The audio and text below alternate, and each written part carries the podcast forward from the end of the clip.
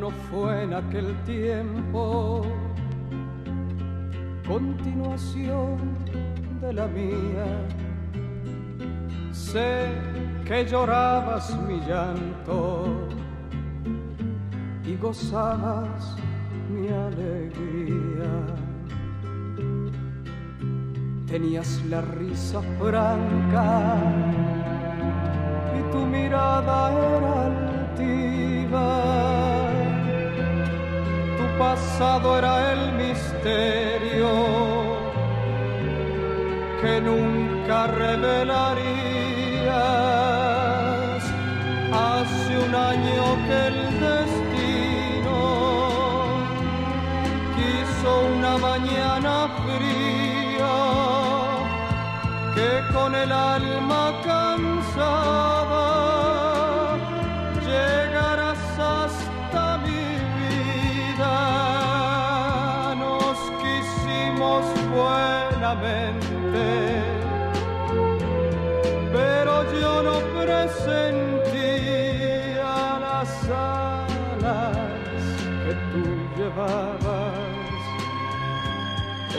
tu alma golondrina.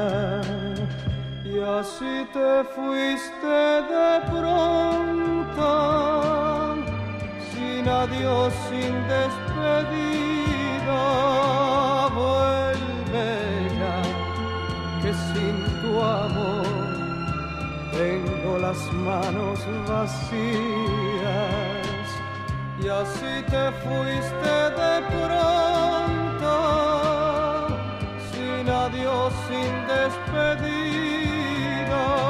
vuelve ya que sin tu amor tengo las manos vacías cuando por primera vez nos vimos en esta esquina. Yo supe que del amor ya estabas atardecida y te dejaste querer. Mansamente entré a tu vida, mas cuando por mí nació tu amor, te sentiste herida, luchaste, sé que luchaste, pero ganó la partida, la pasión con que me amaste ternura tan niña, tenías miedo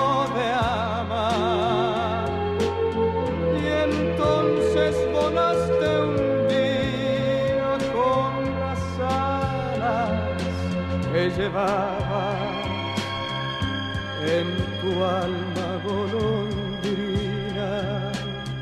Y así te fuiste de pronto sin adiós, sin despedida, vuelve que sin tu amor tengo las manos vacías y así te fuiste de pronto, sin adiós, sin despedida,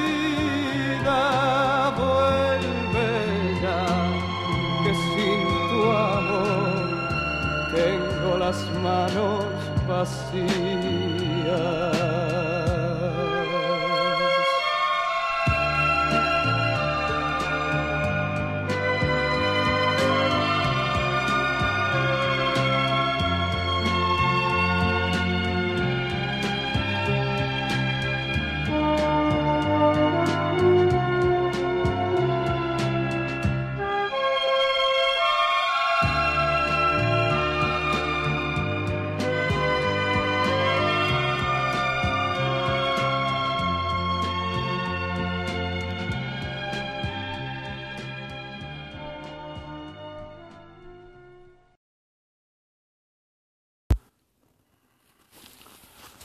Aristóteles, segunda parte, ética aristotélica, responsabilidad moral.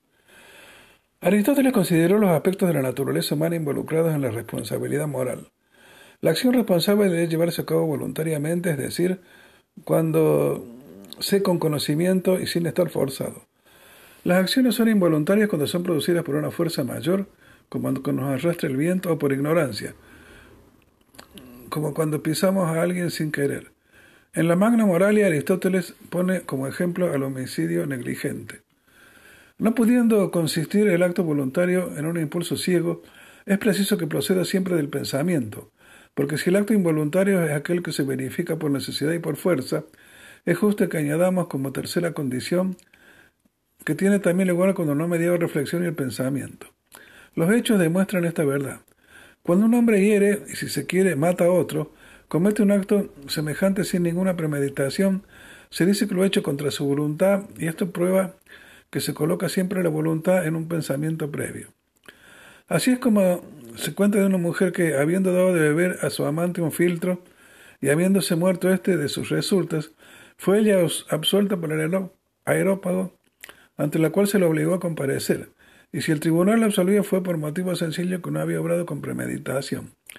Esta mujer dio el brebaje por cariño, solo que se equivocó completamente. El acto no pareció voluntario porque dio del filtro con la intención de matar a su amante. Aquí se ve que lo voluntario se da en lo que se hace con intención. Magna Moralia 1.15. Sin embargo, existe otra distinción en las acciones místicas se mezclan la voluntariedad y la involuntariedad. Tal acontece también cuando se arroja la carga por la borda de las tempestades, pero en general nadie la arroja voluntariamente más por salvación propia, y de los demás lo hacen todos los hombres sensatos. Pues bien, acciones de esta índole son mixtas, aunque más parecidas a las voluntarias, pues se eligen en el momento que se realizan. Con que tales acciones son voluntarias, o que el sentido absoluto que se hacen involuntarias, pues nadie elegiría ninguna de ellas por sí misma. Aristóteles fue uno de los primeros en argumentar a favor del indeterminismo y del compatibilismo, Argumentó que el determinismo fatalista es falso porque es obvio que la deliberación no es útil acerca de los eventos futuros, ya que hay muchas cosas que no son necesarias antes de que sucedan pero que pueden o no ocurrir. Muchas decisiones son bastante predecibles en función del hábito y del carácter, pero no eran menos libres si el propio carácter y los hábitos predecibles se desarrollan libremente en el pasado y eran cambiables en el futuro. En su metafísica defiende las causas no causadas y en la ética nicomaquea muestra que nuestras acciones pueden ser voluntarias y dependen de nosotros para que podamos ser moralmente responsables. Somos capaces de comprender nuestra vida que escogemos y también por nuestras acciones siendo capaces de prever sus consecuencias siendo responsables. Aquí aparece el bien en el sentido ético, el que es elegido por la participación del deseo y la inteligencia conjuntamente pues la inteligencia por sí misma, sin un fin deseado, no se mueve. Esta doctrina es descrita por el filósofo como común al pensamiento y al deseo, inteligencia deseosa, deseo inteligente. En la retórica dice, el deseo voluntario es un apetito racional del bien, pues nadie quiere algo sino cuando cree que es bueno. En cambio, la ira o el deseo pasional son impulsos irracionales. Acto seguido, Aristóteles clasifica siete tipos de causas que generan cualquier acción. 1. Por azar, como una causa indeterminada que ocurre cuando dos cadenas causales se unen por un accidente que no se produce con un fin particular ni de modo regular. 2. Por naturaleza, una fuerza interna que se origina en el interior de un cuerpo que se produce la mayoría de las veces de la misma manera. Por fuerza, una causa externa involuntaria que va en contra de nuestros deseos. Por hábito, una acción irreflexiva que se ha realizado con frecuencia previamente. Por cálculo racional, una acción razonada hacia fines definidos y convenientes. Por apetito irascible o ira. Una pasión negativa con fines convenientes basados en el anhelo de placer y relacionada con la venganza. Por deseo pasional. Una pasión placentera y agradable, la cual puede proceder de hábitos. Justicia. Aristóteles dedica el libro 5 de la Ética a Nicómaco a la justicia, también libro 4 de la Ética de Eudemia. A diferencia de Platón, para Aristóteles la de justicia se utiliza con diversos significados. Un aspecto de la justicia es como virtud donde solo la justicia es el bien de los demás, porque hace lo que es en beneficio de otro, ya sea un gobernante o un asociado. La justicia, en este sentido, entonces, no es parte de la virtud, sino la totalidad de la virtud. Y su opuesto, la justicia, no es parte del vicio, sino todo el vicio. Esta virtud engloba todas las demás virtudes éticas y consiste en la observancia de la ley, justicia legal y virtud parcial. Ante esta discusión, Aristóteles define la justicia como la que tiene dos sentidos diferentes pero relacionados. La justicia universal o general y la justicia particular. La justicia general es la virtud expresada en relación con otras personas, el bien común. Así, el hombre justo en este sentido trata de manera adecuada y justa a los demás, y expresa su virtud en su trato con ellos, sin mentir, engañar o quitar todo lo que se les debe. La justicia particular es un conjunto de la justicia universal y se enfoca en las relaciones de intercambio entre individuos dentro de la comunidad. Distingue a su vez de dos tipos de justicia particular. La justicia distributiva, que consiste en distribuir las ventajas y desventajas que corresponden a cada miembro de una sociedad según su mérito. La justicia conmutativa, denominada así desde los escolásticos correctiva, en la que se restaura la igualdad perdida, dañada o violada a través de una retribución o reparación regulada por un contrato. En su discusión sobre la justicia particular, Aristóteles dice que se necesita un juez educado para aplicar decisiones justas con respecto a cualquier caso en particular. No obstante, Aristóteles cree que la justicia implica no igualdad sino recta proporción. Aristóteles aplica esta distinción a la economía. También distinguió la justicia natural que nadie puede transgredir la justicia legal que depende de las leyes aprobadas y es variable. En la retórica, Aristóteles señala en su análisis del genus judicial, el género judicial o forense, que la injusticia se comete cuando alguien elige de antemano hacer daño y obrar contra la ley debido a la maldad y la falta de dominio. Se puede cometer una injusticia ya sea a un sujeto particular, como cometer adulterio, o a toda una comunidad, incumplir el servicio militar. Diferenció el castigo de la venganza, pues este último se la toma con el fin de satisfacerse. Amistad. Para Aristóteles, la amistad es una virtud o algo acompañado de virtud. El concepto de amistad en los autores clásicos requiere una clarificación del término designado a la amistad, filia, que no es un equivalente a la actualmente se entiende por relaciones de amistad. Por filia, Aristóteles entiende en función del contexto y las circunstancias en su ética nicomaquia. Jóvenes amantes, amigos de toda la vida, ciudades entre sí, contactos políticos o de negocios, padres e hijos, compañeros de viaje y compañeros de combate, miembros de la misma sociedad religiosa de la misma tribu, un zapatero y la persona que le compra. Todas estas relaciones diferentes implican llevarse bien con alguien, aunque Aristóteles a veces implica que se requiere algo más parecido al gusto real. Cuando habla sobre el carácter o la disposición que cae entre los obsequios y halagos por un lado y la seguridad peleas por otro, dice que este estado ningún hombre se ha dado de este modo de ser, pero se parece sobre todo a la amistad, filia. En efecto, si añadimos el cariño del hombre que tiene de este modo de ser intermedio, tendremos lo que llamamos un buen amigo. Este pasaje indica que, aunque sea amplio, la noción de filia debe ser mutua y por tanto excluye las relaciones con objetos inanimados. En su retórica, Aristóteles define la actividad involucrada en la filia como querer por alguien lo que uno piensa que es bueno por su bien y no por el propio. Estar inclinado en la medida de lo posible a hacer tales cosas por él. En cuanto a los esclavos, no obstante, hay una leve modificación con la cuestión si es posible ser amigo de un esclavo. No hay nada de común entre ambas partes. El esclavo es un instrumento vivo. Como esclavo no se puede ser, pues amigo suyo. Pero como hombre se puede, porque parece ser de cierta justicia entre un hombre y otro el que ambos participen de un sistema de ley o sean parte de un contrato. Por consiguiente, puede, puede también existir la amistad con él en cuanto es hombre. El libro 4 de la ética nicomaquia convierte en una virtud social amabilidad entre el exceso de adulación y el defecto de ser pendenciento y descontestadizo. Después de incluir la filia entre las virtudes éticas, retoma la cuestión y dedica dos libros enteros, el octavo y el noveno. La amistad es uno de los bienes más valiosos entre objetivos del hombre virtuoso, un bien sin el cual sería imposible alcanzar la felicidad de una vida plena. La amistad es en efecto una virtud o va acompañada de virtud. Además, es lo más necesario para la vida. Sin amigos nadie querría vivir, aun cuando poseyera todos los demás bienes, hasta los ricos y los que tienen cargos y, y poder parecen tener necesidad sobre todo de amigos. ¿Por qué? ¿De qué sirve esa clase de prosperidad si se la priva de la facultad de hacerlo bien, que se ejerce preferentemente y del modo más laudable respecto a los amigos? Ética Nicomeca 1155 a 1.10. Aristóteles hace una clasificación propia de amistades. La amistad de utilidad basada en la obtención de algo que nos resulta beneficioso por parte del amigo. La amistad basada en el placer, basada en la obtención de placer mutuo y que Aristóteles atribuye especialmente a la gente joven. La amistad virtuosa, que es en la amistad perfecta porque reúne a aquellos iguales que son buenos y que destacan en virtud. Se comparte una predicción de lo bueno y de lo virtuoso de la vida y no se tiene una relación de sacar provecho. En la Magna Moraria, Aristóteles piensa que se equivocan los que creen que se puede tener amistad con objetos inanimados, con dioses, porque el sentimiento de amistad debe ser recíproco. En la ética, Eudemia afirma que ser amigo de muchas personas a la vez se impide incluso por el factor de afecto, porque no es posible que el afecto sea activo en relación con muchos a la vez. Y la desgracia muestra a quienes no son realmente amigos.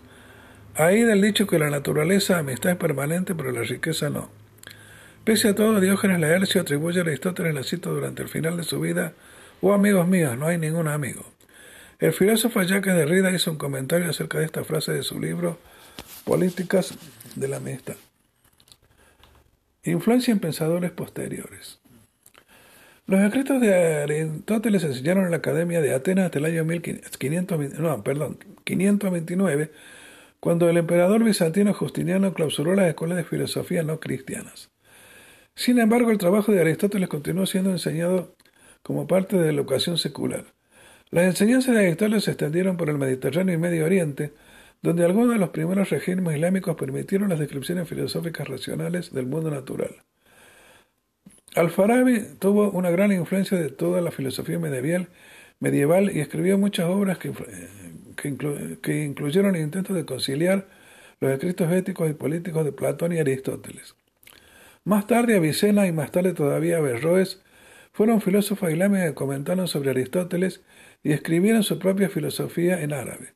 Averroes, un musulmán europeo, fue, final, fue particularmente incluyente a su vez sobre los filósofos teólogos y pensadores políticos europeos. En el siglo XII se hicieron traducciones latinas de las obras de Aristóteles, lo que permitió al sacerdote dominico Alberto Magno y su alumno Tomás de Aquino sintetizar la filosofía de Aristóteles con la teología cristiana. Más tarde, el escolasticismo de la Iglesia medieval en Europa Occidental insistió en las opiniones tomistas y suprimió la metafísica no aristotélica. Los escritos de Aquino están llenos de referencias a Aristóteles y él escribió un comentario sobre la ética nicomaquia.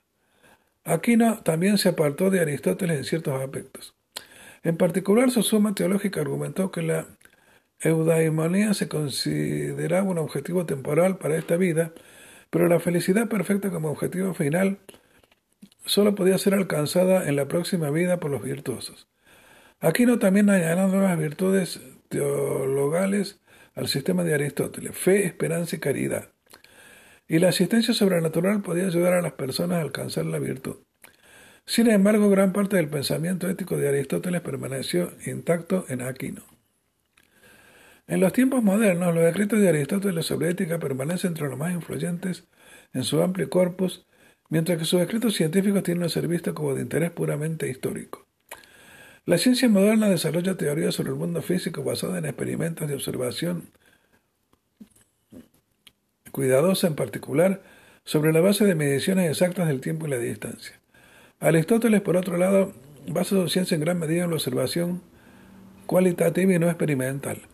En consecuencia hizo algunas afirmaciones inexactas que se han revocado, como que la afirmación que los objetos de diferentes masas se aceleran a diferentes velocidades debido a la gravedad. Por otro lado, la ética nicomaquia sigue siendo relevante para los filósofos de hoy. De hecho, la ética de la virtud se inspira en el enfoque de Aristóteles sobre la ética en particular, compartiendo su énfasis en la excelencia del carácter y la psicología ética. Algunos filósofos, en particular Bernard Williams, consideran que la ética de Aristóteles es superior a las tradiciones utilitarias y kantianas que se han convertido en los enfoques dominantes de la ética filosófica. La ética de Aristóteles, aunque siempre influyente, ganó un renovado interés en el advenimiento moderno del pensamiento de los filósofos como Alasdair Masintir y Peter Gaich, y filósofos como Elizabeth Anscombe, Philippa Foot, Rosalind Hurshaus, Martha Nussbaum y Judith Ervis Thompson, cuyos trabajos están inspirados en Aristóteles. Este descubrimiento del pensamiento de Aristóteles formó la corriente del naturalismo neo-aristotélico, la cual sostiene que el concepto moral primario es la virtud, propiedad de las personas buenas, que la bondad tiene algo que ver con el florecimiento humano y que el bien es una propiedad natural. Un problema de la ética de Aristóteles es su concepción teológica esencialista de la naturaleza, la cual no cuadra con la ciencia moderna y la biología evolutiva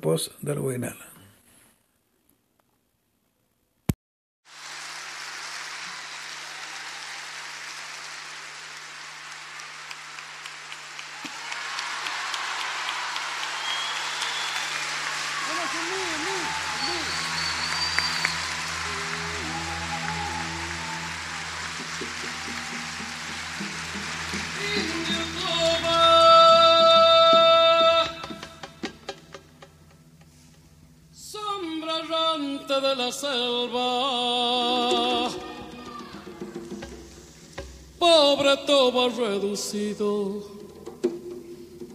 dueño antiguo de las flechas. Indio Taba, ya se han ido tus caciques, tus hermanos chiriguanos avipones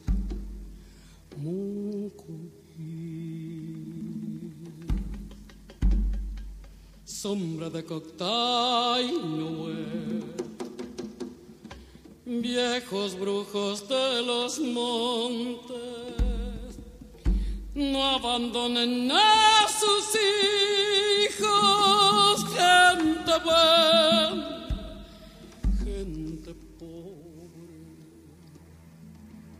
idiotaba. El guasuncho y las corzuelas, la nobleza del quebracho, todo es tuyo. Y las estrellas.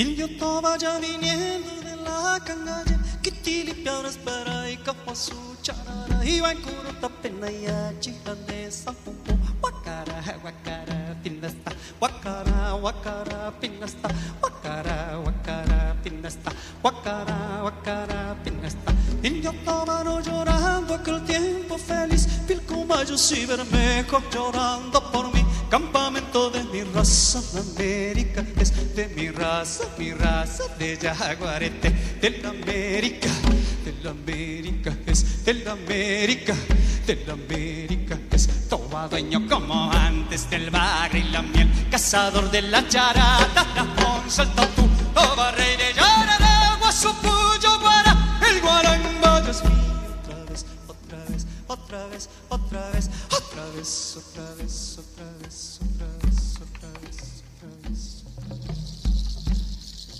Indio Toba,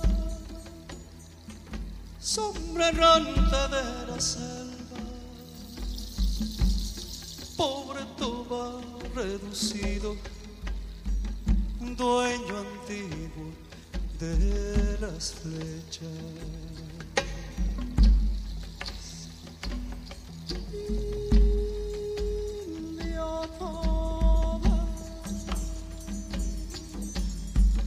Ya se han ido tus casitas, Indio Taba, tus hermanos chirios, sombra errante de la selva, avipones, pobre Toba reducido, poco dueño antiguo de las flechas.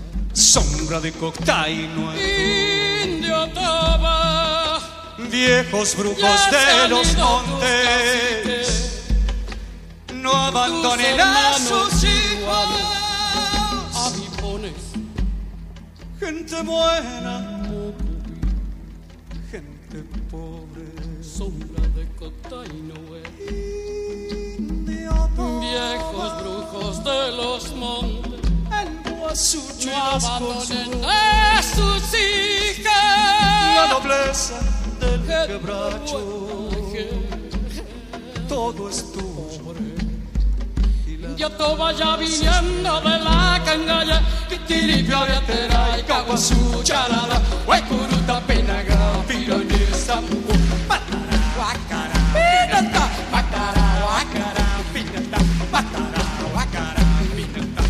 otomano llorando aquel tiempo feliz. Pico Mayo si me revo llorando. Ya se han ido con momentos en que pasa la vida. Tus hermanos chihuahuas, Javier, Mocoví. Como antes del bagre y la miel, cazador de la charata, la onza hasta tú. No barré de charara, guasupuya, guara, el bolombo, yo es mío otra vez. Otra vez, otra vez, otra vez, otra vez, otra vez, otra vez, otra vez, otra vez, otra vez, otra vez, otra vez, otra vez, otra vez, otra vez, otra vez, otra vez, otra vez, otra vez, otra vez,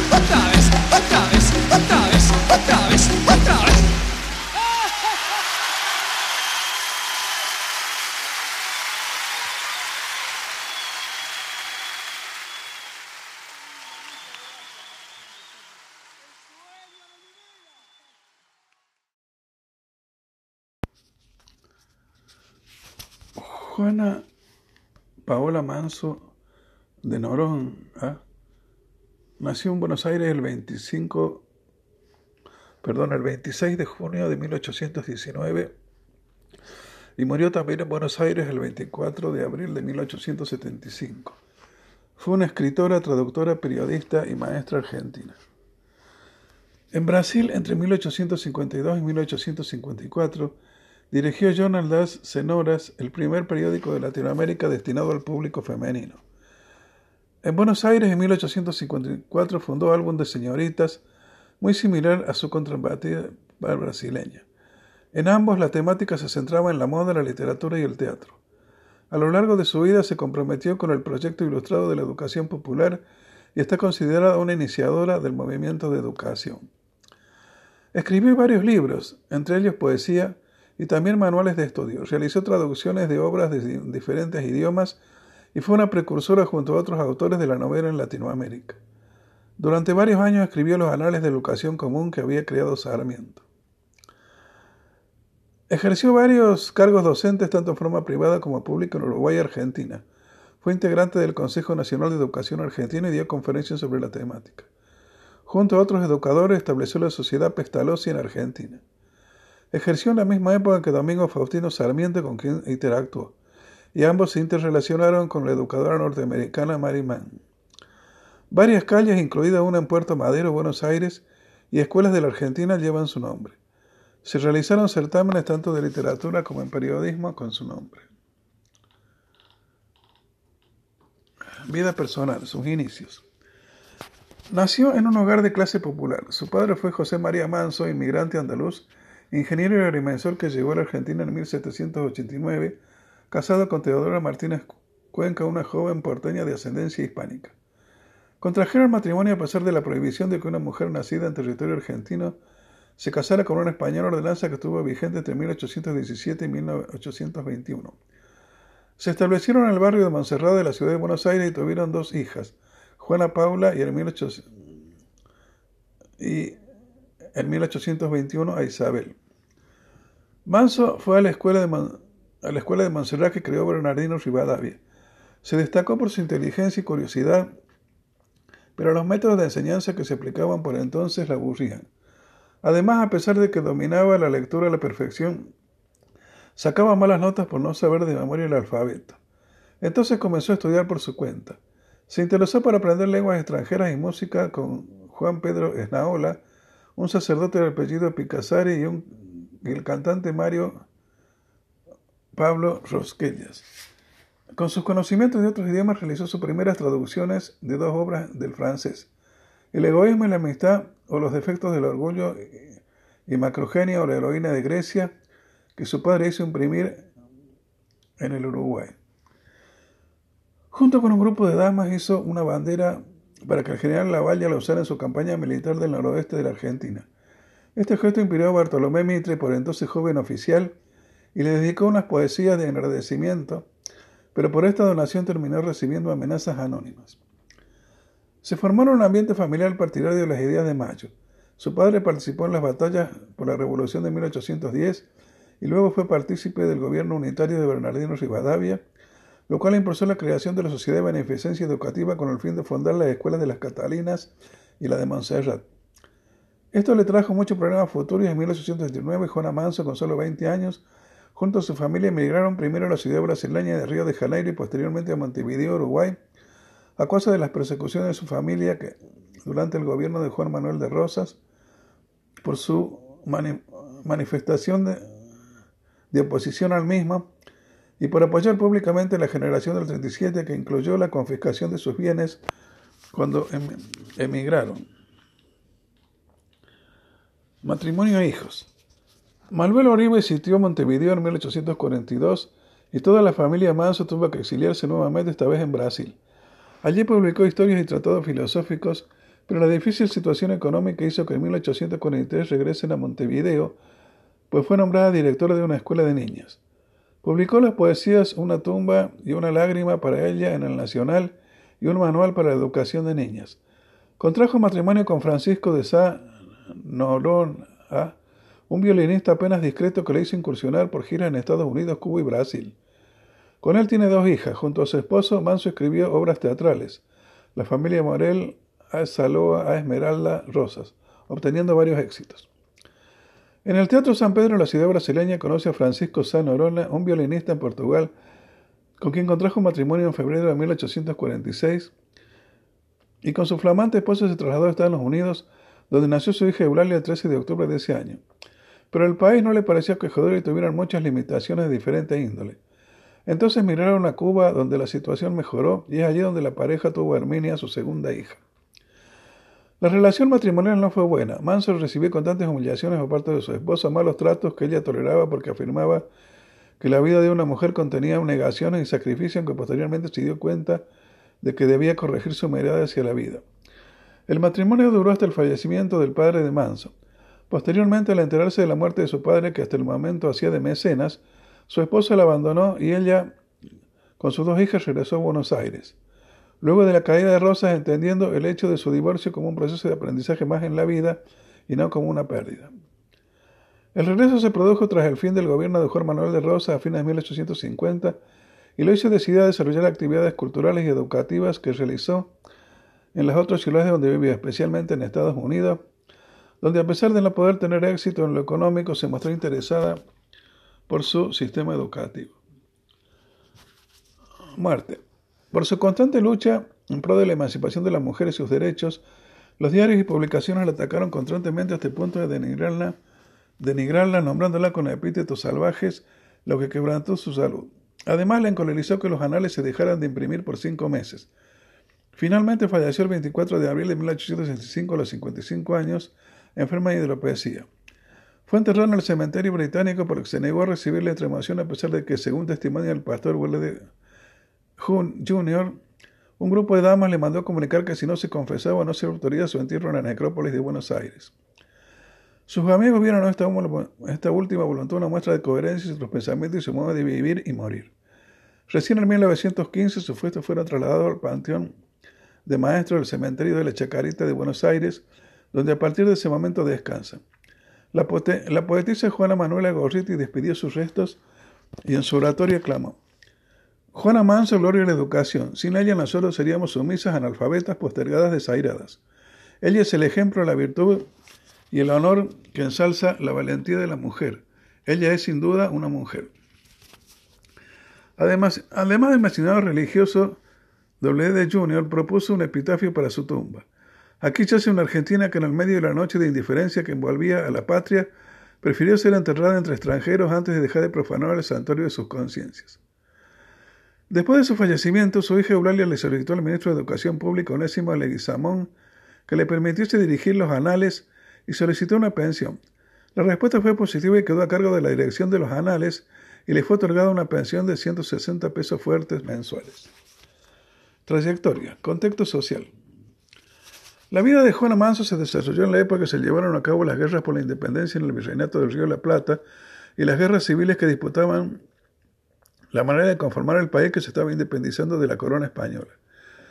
En ese contexto existían escuelas con el régimen colonial y otras que se constituyeron durante la época.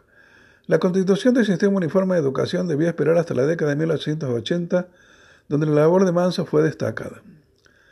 Juana Manso seguía las ideas revolucionarias de Mayo con ideas independentistas, republicanas, liberales y progresistas. Apoyaba junto a otros educadores de su época, Domingo Faustino Sarmiento entre ellos, el proyecto ilustrar la educación popular, o sea, la construcción de la república mediante la educación del total de la población. Además, acorde a las ideas de esa época, afines al movimiento romántico y al pensamiento racionalista, Manso afirmaba que la humanidad no iba para atrás y el destino final era el progreso. También deseaba abolir la esclavitud y el racismo de acuerdo con las ideas rusonianas, que incluyó luchas contra las prácticas frecuentes de esos años como el intento de exterminio de la población originaria de estas tierras. Sus ideas incluían el desacuerdo por la dominación de la Iglesia Católica en la parte religiosa y lo reflejó en el artículo titulado Libertad de Conciencia, donde pide que no haya más litigio entre las diferentes religiones que en ese momento existían en Buenos Aires. Estos pensamientos libres le trajeron varios inconvenientes, uno de ellos el rechazo de la sociedad de su época que no se lo perdonó, y el hecho que ninguno de los dos cementerios de Buenos Aires existentes en el momento de su fallecimiento, el de la Recoleta y el de la Chacarita, permitieron sepultar su cuerpo por haberse negado a recibir la extremación por parte de un sacerdote de la Iglesia Católica. Manso además introdujo en aspectos de la cultura que entonces la sociedad reservaba a los hombres, como la escritura o el periodismo, incluyendo el manejo de los medios de comunicación, entre otras actividades, y también era masona. La tarea de la mujer era la del ama de casa y la crianza de los hijos. Periodismo. Juana Manso usó las herramientas periodísticas como una forma de luchar contra los prejuicios de esos años, en especial contra el género femenino. En la capital uruguaya participó de un salón literario con varios connacionales exiliados. En Montevideo, hacia 1841, colaboró con el diario Nacional, donde publicó poesías dedicadas a héroes y a sus amistades. Cuando vivió en Brasil, creó el jornal Las Olas, Modas, Literatura, Bellas Artes, Teatros y Crítica que se editó entre 1852 y 1855, que se editó, perdón, el primer periódico feminista en Latinoamérica. En esta publicación tomó el papel de filósofa crítica adoptando valores desde el punto de vista de la mujer. No tenía intenciones de lucro con esta empresa, como lo da a entender en el cuarto mes de circulación del periódico en una de sus notas, donde además publicó adelantos del contenido de los sucesivos ejemplares. A su vuelta a la Argentina fundó una versión para este país de lo que llamó Álbum de Señoritas, periódico de literatura, modas, bellas artes y teatros, que se diferenció de otras publicaciones de ese entonces, hechas por mujeres por firmar con su verdadero nombre. Las demás lo hacían con seudónimos de nombres de hombres y además figuraba como director y como dueña. Pero la publicación no tuvo buena aceptación y duró solo ocho semanas. El primer número salió el 1 de enero de 1854. Sin embargo, cada una de las ocho ediciones dejó su legado.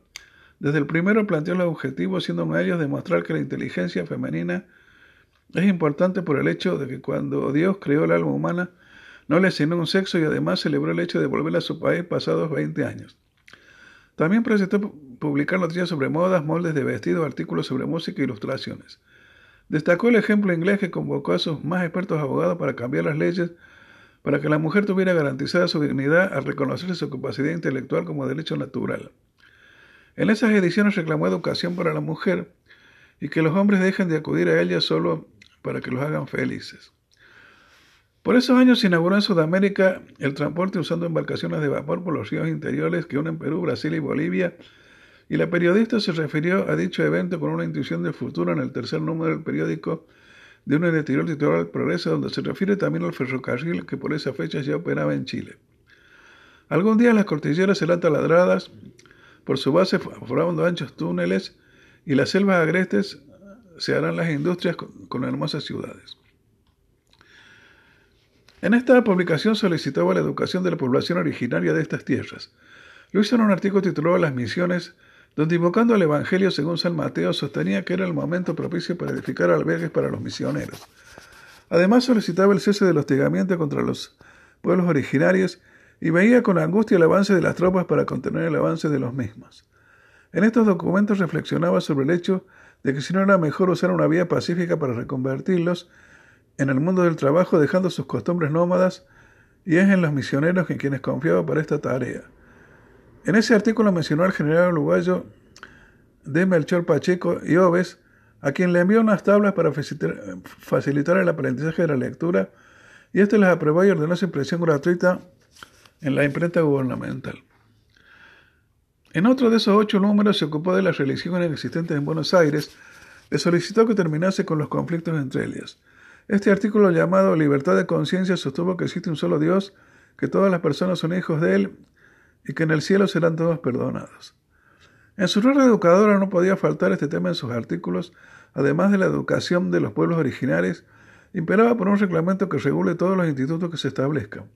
También consideraba insuficientes las horas en que los alumnos estaban escolarizados y se sentía sobramba por el lenguaje vulgar empleado por niños producto de dos décadas de atrasos y tiranías. Además, para sostener económicamente la educación, propuso utilizar los recaudados en loterías como financiamiento del futuro de los niños. El penúltimo número se dedicó al alma, que la definía como una fuerza sensible, inteligente y libre, y apeló para su formación a la filosofía, dejando demostrado que todas las personas tienen un alma, aunque también afirmó que muchas personas piensan no tenerla o no debieran tenerla. En este ejemplar le dedicó unas palabras a la homeopatía y la medicina casera. Además se refirió a la moda y al mal estado del puerto de Buenos Aires. El 17 de febrero de 1854 apareció el octavo y último número de la serie. En él declaró que el periódico fue como un hijo, al igual que su madre fue desconocida en su zona de influencia. En todas sus publicaciones, Juana Manso ofició de periodista y de director encargándose ella misma de informar sus objetivos a sus lectores, tarea que se encargó de divulgar en el artículo del 11 de enero de 1852 titulado Cuena usó ¿Qué os meus propósitos? ¿Quién soy y mis propósitos? Allí afirmó que escribir sobre sí no le resultaba una tarea divertida y lo escribe usando la primera persona, usando tiempos verbales dinámicos. Además, en forma jocosa advierte que lo que van a leer no es una autobiografía ni sus inquietudes como podría ser improvisar romances a los ocho años. En esa nota se confiesa romántica, pero una serie de desengaños hizo que su corazón se endureciera y esa actitud terminó siendo beneficiosa para ella. Se autodefine a sí misma como escritora y directora de un medio periodístico y se imagina la imagen de los lectores que harán de ella, si es vieja, joven, fea o hermosa, entre otras cualidades, y dice que ella es incapaz de responder a esas dudas y se autodescribe como femme auteur, mujer autora, en término usado por los franceses. Se destacó una serie, en una serie de publicaciones realizadas por Manso en la Ilustración Argentina, periódico que circuló en la Argentina entre 1852 y 1854 bajo la dirección de Hortensio Hortelano. Una publicación del 13 de diciembre de 1853 que tituló La emancipación moral de la mujer y otra del 29 de febrero de 1852 donde publicó sus recuerdos de viaje que ya habían aparecido en Brasil en su jornal Das Cenoras, basado en un viaje que junto a su marido realizaron a Cuba a bordo de la goleta La Antilla en 1847 y que entre sus pertenencias llevaban 30 cartas de recomendación que les permitieron ser bien recibidos a los pocos días. Entre el 3 de marzo y el 10 de abril de 1864 circuló la publicación La Flor del Aire. No se supo en principio quién era su director, se presumía que era alguien bajo un seudónimo o de un sacerdote proveniente de España. Y las investigaciones concluyeron que era Lope del Río quien lo dirigía, secundado por la escritora Eduarda Mancilla, bajo su apodo de Daniel y Juana Manso, haciéndolo bajo el nombre de Dolores. El papel de Manso de esta publicación se centró en las cualidades femeninas y la moda. Tuvo a su cargo la corona Mujeres y Lutres de América del Sur. Esta publicación volvió a imprimirse el 16 de junio de 1864 esta vez con la dirección de Manso y con nuevo nombre La Siempre Viva, y con la temática central de la protección de los derechos morales e intelectuales de la mujer y la moda como temática secundaria. Además de los cuatro números que tuvo esta publicación, promovía la historia y el trabajo de la mujer, y también le dedicó espacios para la publicación de biografías de mujeres destacadas. Se pusieron en relieve una serie de colaboraciones en el periódico El Inválido Argentino dirigida por Juan María Gutiérrez. En el número 29, el del 14 de julio de 1869, apoyó la idea del gobierno de Santa Fe, Nicasio Oroño, de expropiar el convento de San Lorenzo para instalar en su lugar una fábrica y un establecimiento educacional agrícola.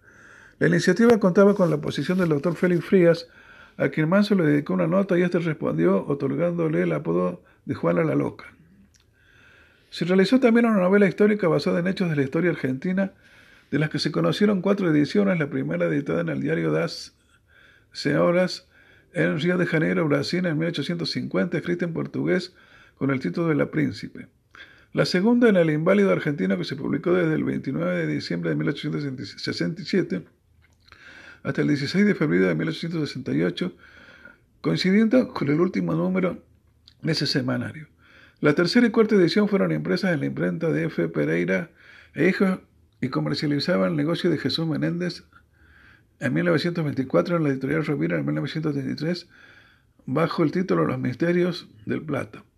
Esta novela fue anunciada por su autora en una nota con el título de Guerras Civiles del Río de la Plata, primera parte, una mujer heroica, por Violeta de donde es ese seudónimo Violeta, en donde se refiere a las guerras civiles que se produjeron en esta zona y calificó a los participantes de esas contiendas como personajes reales de un romance histórico que sufrieron y actuaron en las mismas. Y describió la escena como un cuadro en que los colores provenían de la fantasía del pintor, que en algunas ocasiones confiaba de la naturaleza y que en otros usaba su corazón como inspiración. En la misma nota hizo referencia a sus orígenes recordaron el exilio, el exilio que le tocó vivir durante el gobierno de Rosas. Allí además anunció que el trabajo se iba a dividir en dos partes. La primera, sin nombres propios, iba a tener como argumento una mujer que no existía en ese momento, pero tenía deudos. Y la segunda parte con la denominación de páginas de la juventud, que iba a contener nombres propios como crónica de los incidentes sociales vividos 28 antes de esa fecha. También le anunció Sarmiento en una carta la próxima aparición de la novela. En ocasión de una epidemia de cólera que afectó en forma masiva a los pobladores de Buenos Aires en abril y diciembre de 1867, Manso escribió en ese periódico la columna de la educación de la muerte, donde le dio consejos a la Municipalidad de Buenos Aires acerca del aseo urbano y le solicitó higiene a la población, tanto física como moral, además le dedicó una poesía al tema. Colaboró en La Ondina de Plata, publicación que tuvo influencia en el público femenino en el siglo XIX. El director de ese periódico era Luis Telmo Pintos, a quien Manso le había remitido una carta elogiando esa empresa por sus características. Era madre y se refirió al pasado donde la mujer no era respetada y sostuvo que había llegado el momento de ejercer la libertad de prensa, la que consideraba uno de los más importantes logros civiles.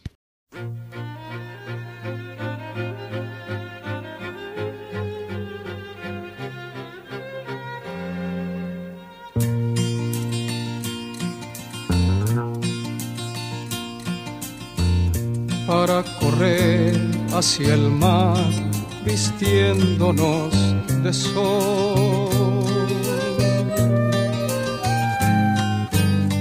Para tener y prestar niñez del corazón.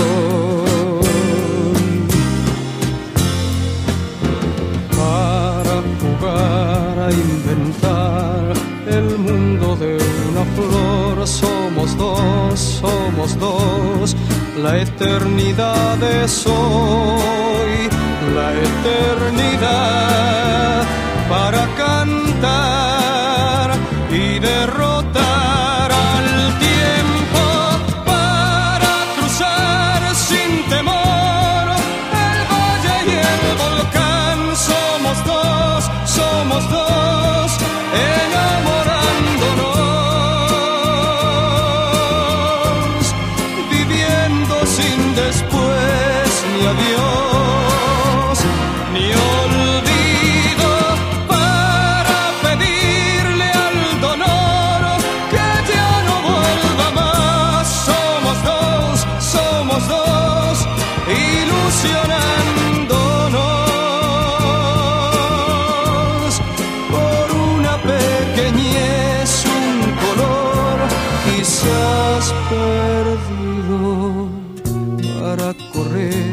hacia el mar, vistiéndonos de sol.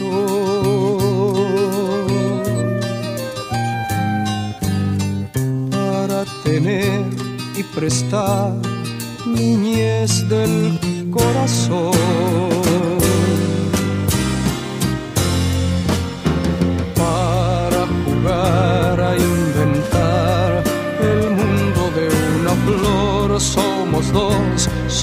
La eternidad es hoy, la eternidad para cantar y derrotar al tiempo para cruzar sin temor el valle y el volcán. Somos dos, somos dos, enamorándonos,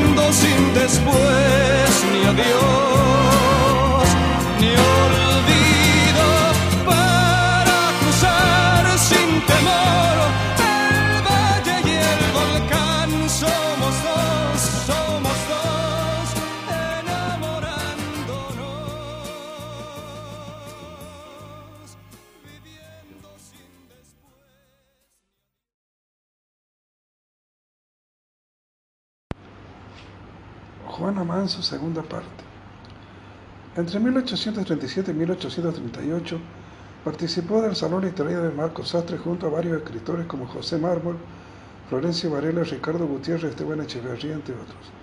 Con estos hombres se volvió a encontrar en su exilio en Montevideo en 1840, donde las condiciones de vida no le eran favorables. Ese año en la capital uruguaya publicó el Nacional de Montevideo un artículo titulado La mujer poeta, pero enseguida una dictadura militar se hizo cargo del gobierno de ese país y la familia se exilió en Brasil. En 1843 la familia regresó a Montevideo y sus amistades le aconsejaron escribir un libro de lectura. Además, utilizando piezas musicales de su esposo, escribió un oratorio titulado Cristóbal Colón. Escribió en 1858 una novela que fue conservada por su hija Eulalia, que se tituló El manuscrito de mi madre. La novela estaba dirigida a ella, su hija mayor, y fue publicada por primera vez por la autora María Velasco y Arias en su libro biográfico sobre Juana Manso. En 1862 escribió los manuscritos de Erginato, libro de historia para alumnos que cursaban los primeros años de su escolarización. Utilizando un lenguaje fácil de comprender, le envió una copia de su obra al general Mitre. Este lo leyó y lo recomendó para que fuera un libro de lectura elemental de la educación común. Pese a esta recomendación de los profesores del Colegio de Buenos Aires, hasta el año siguiente no lo utilizaron. La profesora Elvira de, de realizó una crítica a la obra calificándolo como un relato histórico que en forma progresiva se convierte en un relato de la historia. El lenguaje utilizado en la obra es más cercano al didáctico que al tradicional relato histórico. Por su parte, Santo Mauro, Santo Mauro en su análisis dijo que fue el primer libro sistematizado empleado en la educación primaria argentina. Una segunda edición de este libro fue publicada por las hijas de Manso en 1881, en el cual se llegaron el periodo 1864-81, el cual fue recomendado en la sexta edición de la Andina de Plata, a aparecer el 1 de agosto de 1875. Traducciones. Manso se especializó también como traductora de obras al español. Su primera traducción fue del francés. Tradujo Las Carina Bubulina, una novela que su padre mandó imprimir bajo el a una joven argentina y que fue dedicada a la sociedad de beneficencia. También escribió otras obras suyas en portugués y además otras en inglés de otros escritores de las que se cuentan lecciones objetivas de Carquinso. Además, tradujo Libertad de Lieber, Naturaleza y Valor de la Educación de John Larrock y Dios, el hombre y la educación. Lecturas e informes de Horace Mann, La teología de Cambridge, obra dedicada a los estudiantes de la Universidad de Buenos Aires. Además hizo una obra titulada Las dos escuelas, donde tuvo como fuente algunos opúsculos escritos por el doctor Samuel Hahnemann en su libro La medicina homeopática. Mientras estaba al frente de su Ateneo de señoritas, José Mármol, su amigo, le entró a escribir diarios regionales y es allí, como identificada con el romanticismo de Cheven Echeverría, donde publicó semanales poesías bajo diferentes seudónimos.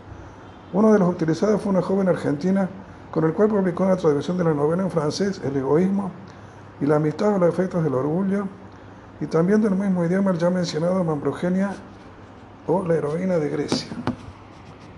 Tradujo las cartas que intercambió con Sarmiento y el educador estadounidense Mary Piviode de Mann con el fin de difundir ideas mediante el uso de la correspondencia. Críticas. Los libros que Mazo publicó se convirtieron en un punto de, de inicio usando una escritura didáctica en donde se pretendía persuadir utilizando argumentos que tendían a institucionalizar la educación.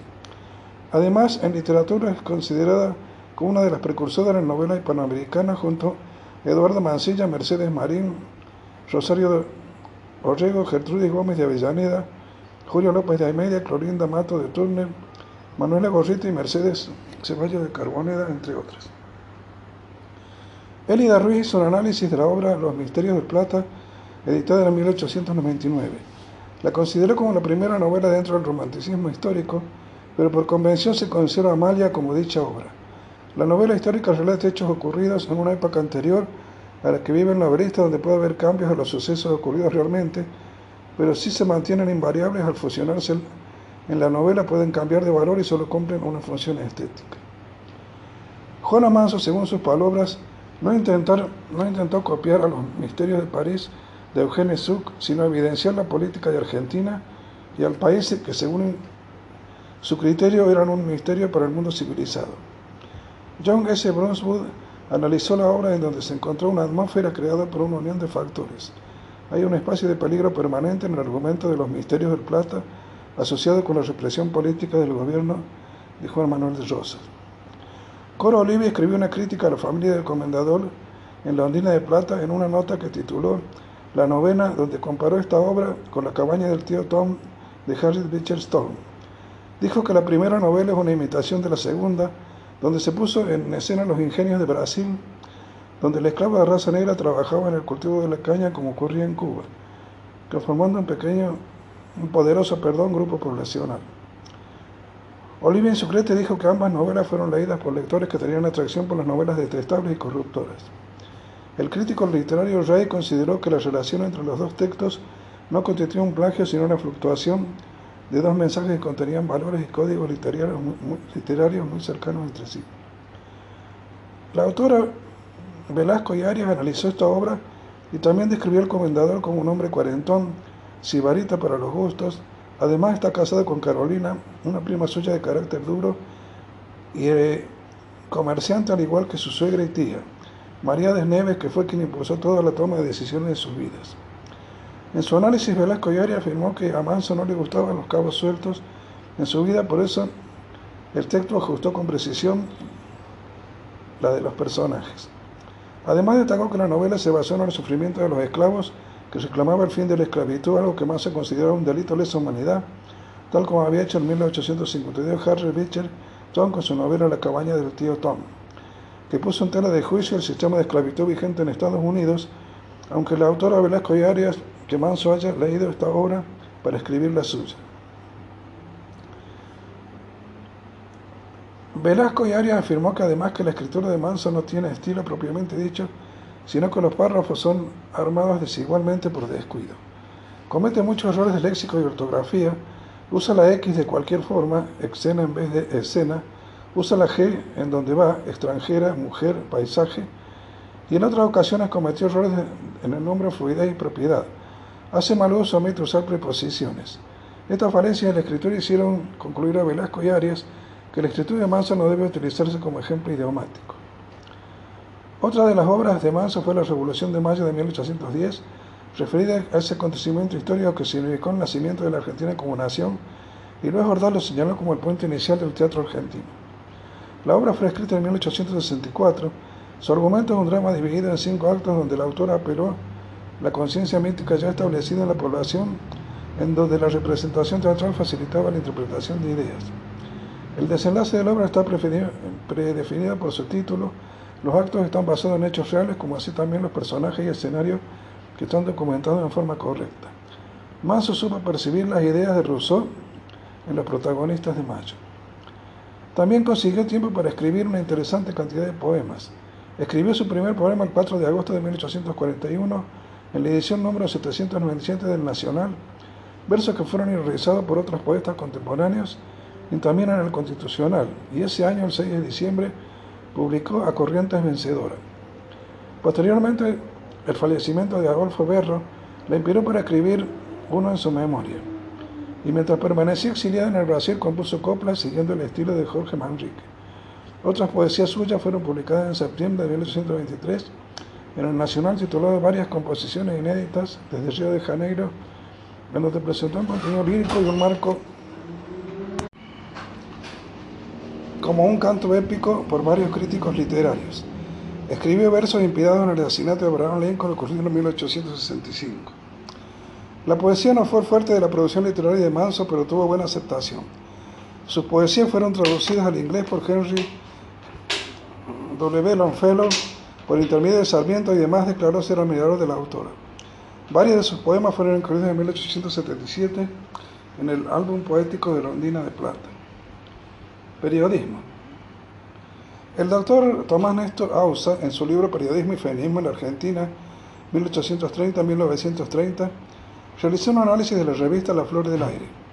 Se trataba de una publicación de 21 centímetros por 31, con el material impreso en una buena tipografía y separado en dos columnas con la leyenda Periódico Ilustrado dedicado al bello sexo, frase que definía la orientación temática de la revista, a pesar de que no incluía ilustraciones, excepto unos figurines que se distribuían en algunas tiradas por separado, y en una ocasión se distribuyó una impresión litográfica de la versión de P. Perni de la obra musical La Fuerza del Destino de Giuseppe Verdi para piano. El autor Ausa presumía que la revista contó con dos ediciones, editándose hasta fines de mayo, aunque una búsqueda realizada solo se pudo encontrar una colección compuesta por cinco números, contabilizándose un total de 40 páginas impresas, entre periodo comprendido entre el 3 de marzo de 1864 hasta el 10 de abril. Las restantes se debieron editar entre abril y mayo y en caso de algún atraso en la imprenta se pudo haber extendido hasta la primera quincena de junio. En dicho análisis también se refiere al director que firmaba como López del Río y concluyó que se debía tratar de una persona de existencia real que se asoció con dos mujeres en su empresa periodística y, fundamentó esta hipótesis en el hecho de que no se apoyaba en sus colaboradores a la hora de citar o firmar sus conceptos y en sus editoriales solía hacer referencia a la filosofía de la religión y a la teología, lo que permitió concluir que era sacerdote o alguien muy cercano a la religión. También analizó el papel de sus colaboradoras, Eduarda Mancilla, Juana Manso, la primera más joven del grupo, que usó el seudónimo Daniel, que ya era conocida para los lectores de la época, porque ya lo había usado, y la segunda que usó el apodo Dolores. Daniel se dedicó a la crítica teatral y según Ausa demostró por ser independencia de criterio y además amplitud de información. Dolores, por su parte, se ocupó de la sección modas, logrando demostrar también, según el análisis de AUSA, amplios conocimientos sobre el tema en todos sus aspectos y además se dedicó a biografiar a las mujeres destacadas de Buenos Aires, como Encarnación Sanguinetti de Varela, la única biografía que el analista logró encontrar en su búsqueda. Manso y el feminismo. Se puede considerar a Juana Manso una feminista confesa. Quería integrar a la mujer en la educación desde su formación y fortalecer la individualidad femenina. Estas ideas repercutieron en la sociedad de entonces de forma radical acerca de la situación de la mujer en ambientes externos al entorno familiar. Usó como inspiración a sus ideas a George Sand y Concepción Arenal. La primera autora afirmó que el genio no tiene sexo y realizó su carrera profesional como si fuera un hombre y apoyó el matrimonio como camaradería. Se tuvo que vestir como hombre y actuar como tal en la vida cotidiana a pesar de que no dejó de lado sus instintos femeninos, y la segunda coincidió con Manso que la mujer tenía que superar varios obstáculos que sobresalían del orden institucional. Se vistió como hombre para asistir a clases en la facultad logrando el calificativo de masculina como Manso. Además pensaba igual que Manso, un buen sistema educativo era el plan para salvar a la patria. Quiero probar que la inteligencia de la mujer, lejos de ser un absurdo, un defecto, un crimen o un desatino, es su mejor adorno. Es la verdadera fuente de su virtud y la felicidad doméstica. La sociedad es el hombre. Él solo ha escrito las leyes de los pueblos, sus códigos, por consiguiente, ha reservado toda la supremacía para sí. El círculo que trazan de alrededor de la mujer es un hecho inultrapasable. Lo que en ella clasifica crimen, en él lo atribuye a la debilidad humana. De manera que aislada la mujer en medio de su propia familia, de aquella que Dios la hizo parte integrante, segregada de todas las cuestiones vitales de la humanidad por considerarse la fracción más débil, son con todo obligadas a ser ellas fuertes y ellos en, en punto a tentaciones. Son la fragilidad individualizada en el hombre. Juana Manso. Cuando publicaba el diario de las señoras, en la edición del primer domingo de febrero, un lector recibió una carta titulada El hombre, en donde calificaba sus ideas feministas de subversivas, entre otros agravios. Ella responde a esa carta diciendo que como era anónima y en ella se le remitieron en privado, no estaba obligada a contestarla primero porque no tenía costumbre de dialogar con desconocidos y segundo, que como los pensamientos de ese lector eran tan repulsivos no se podía dialogar con él. A la primera carta le prosigue una segunda del mismo lector en que ella responde que se encuentra asombrada por la ingenuidad de sus ideas independentistas de la mujer. Se basaron en la primera misiva y añada que la misma es una espina en la difícil tarea que emprendió una década atrás. Entre las aclaraciones en respuesta a dicha carta anónima de Manso, dice que considera el matrimonio como un contrato social donde la mujer debe tener los mismos derechos otorgados por Dios y que el egoísmo del hombre deniega. A lo que su anónimo interlocutor le respondió que con esa definición el hombre deja de reconocer la autoridad del esposo afirmación que ella consideró como sediciosa y aniquiladora, que el matrimonio no significa la entrega del cuerpo y el alma femenina. Ella reflejó en el primer artículo lo que entiende como independencia moral. Es el conocimiento verdadero de la misión de la mujer en la, en la sociedad. Es el goce de los derechos que el egoísmo del hombre niega. También tiene un alma otorgada por Dios y el hombre le niega. En sus escritos recomendaba no rebelarse, pero da a entender que la mujer tiene conciencia de que no es tratada con justicia y es a ella la que hay que hacerle ver la importancia de tener acceso a sus propios lugares. Señala el hecho de que el hombre siempre señala como mi mujer de la misma manera que dice mi auto o mi martillo. Es decir, le da el mismo tratamiento que un objeto dejándole en total ignorancia y Manso afirma que esa debilidad es una carencia de juicio para su autoconducción.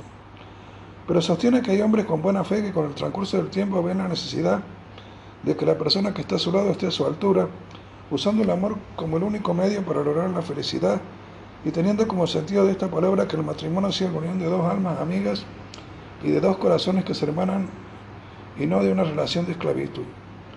La autor usó para estas definiciones el modelo europeo y estadounidense donde las mujeres podían acceder a cargos que en su país le estaban prohibidos. En esta publicación Manso publicó una serie de notas denominadas Emancipación Moral de la Mujer, en donde defendía a la mujer como un sujeto con los mismos derechos que sus pares y no como una víctima de su situación, y señalaba que el rol del sometimiento que padece no puede o se ve limitada por su participación de los procesos sociales y llama a la reflexión para eliminar dichos factores estructurales como la inexistencia de ciertos niveles educativos. El 2 de junio de 1852 escribió otra misiva en su publicación hizo dirigir a la redactora en jefe de ese medio, o sea, ella misma, en respuesta a lo que la semana anterior salió publicado en la revista Nuevo Correo de Modas que se tituló Emancipación de las Mujeres en forma casi anónima a la doctrina que ella predicaba, viéndose entonces en la obligación de defenderla. Afirmaba que la fe en el progreso es una de las cualidades de la mujer y las considera aptas para escoger estrategias para lograr nuevos derechos. Estos ideales prosperarán como la libertad de cultos y la libertad del alma humana. Asimismo afirmaba que la humanidad nunca va hacia atrás, avanza hacia el progreso que es el destino elegido para ella por Dios. Además, a los que agredían sus convicciones le preguntaba si no recordaban que es inherente a ese país, Brasil, que junto a Portugal y Turquía son los únicos estados en donde la mujer no es libre de acción.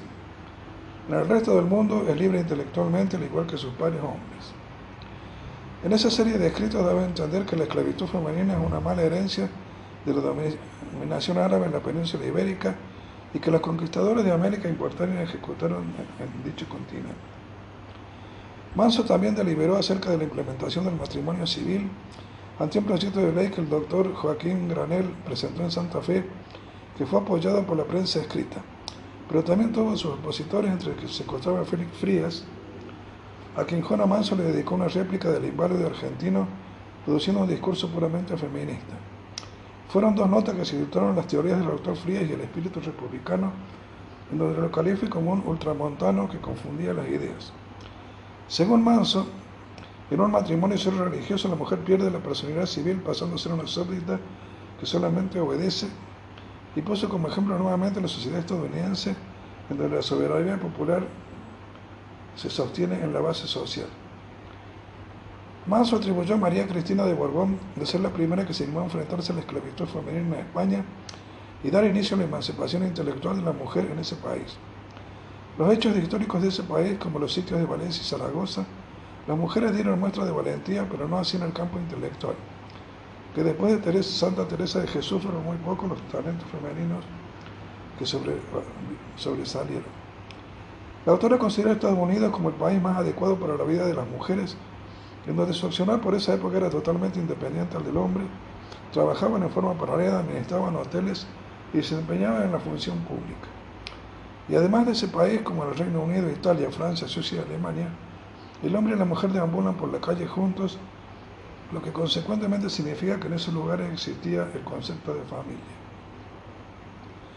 Como conclusión, esta serie de notas invitaba a todas las mujeres a desempeñar tareas pagas cuando el sueldo de su contraparte no fuera suficiente como obtener una vida adecuada y pedía a los hombres que aceptaran algún día el hecho de que la mujer deje de ser esclava, además de que dejen de administrar las economías familiares, evitando de esa forma el malgasto de los fondos, los abusos y la tiranía y que respeten a la mujer como un igual.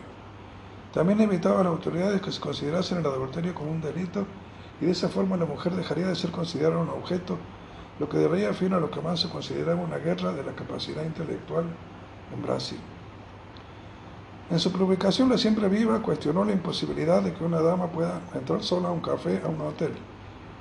Expresó en esas líneas que una charla en Filadelfia mencionó este hecho y le respondieron que era un atraso importante. Ella suponía que todo lugar público es del público y concluyó esa nota con la afirmación de que cuando hay esclavitud, con la costumbre, la libertad es una palabra.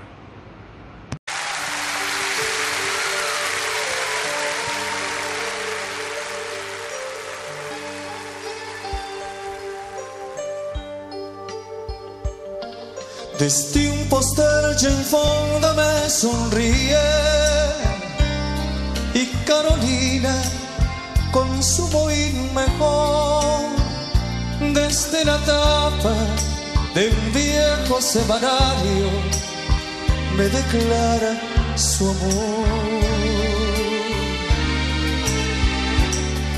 Yo vivo enamorado sin remedio todas las noches frente al televisor muchachas que en rítmicos anuncios me venden ilusión. Vivir enamorado, soñando a cada rato, eso es vivir, Señor.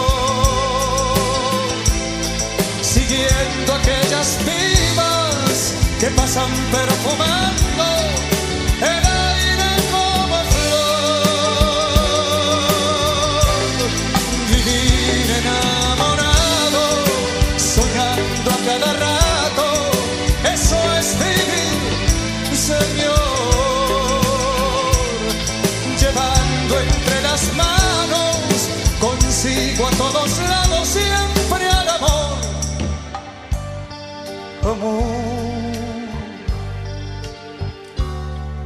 Yo vivo enamorado y es mi sueño. Cuando la vida me da Jesús salón, terminar con mis días lindamente quiero morir de amor.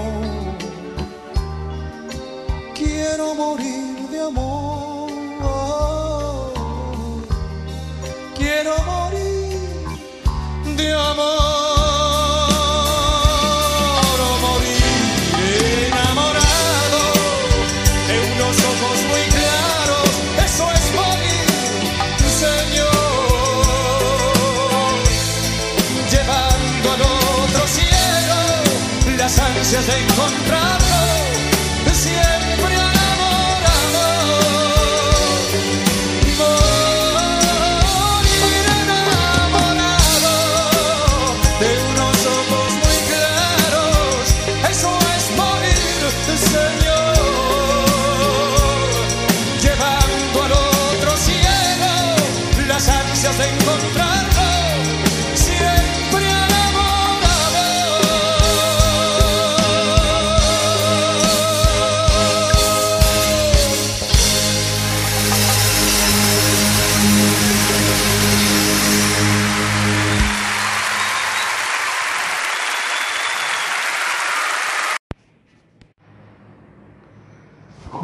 Manso, tercera parte, docencia.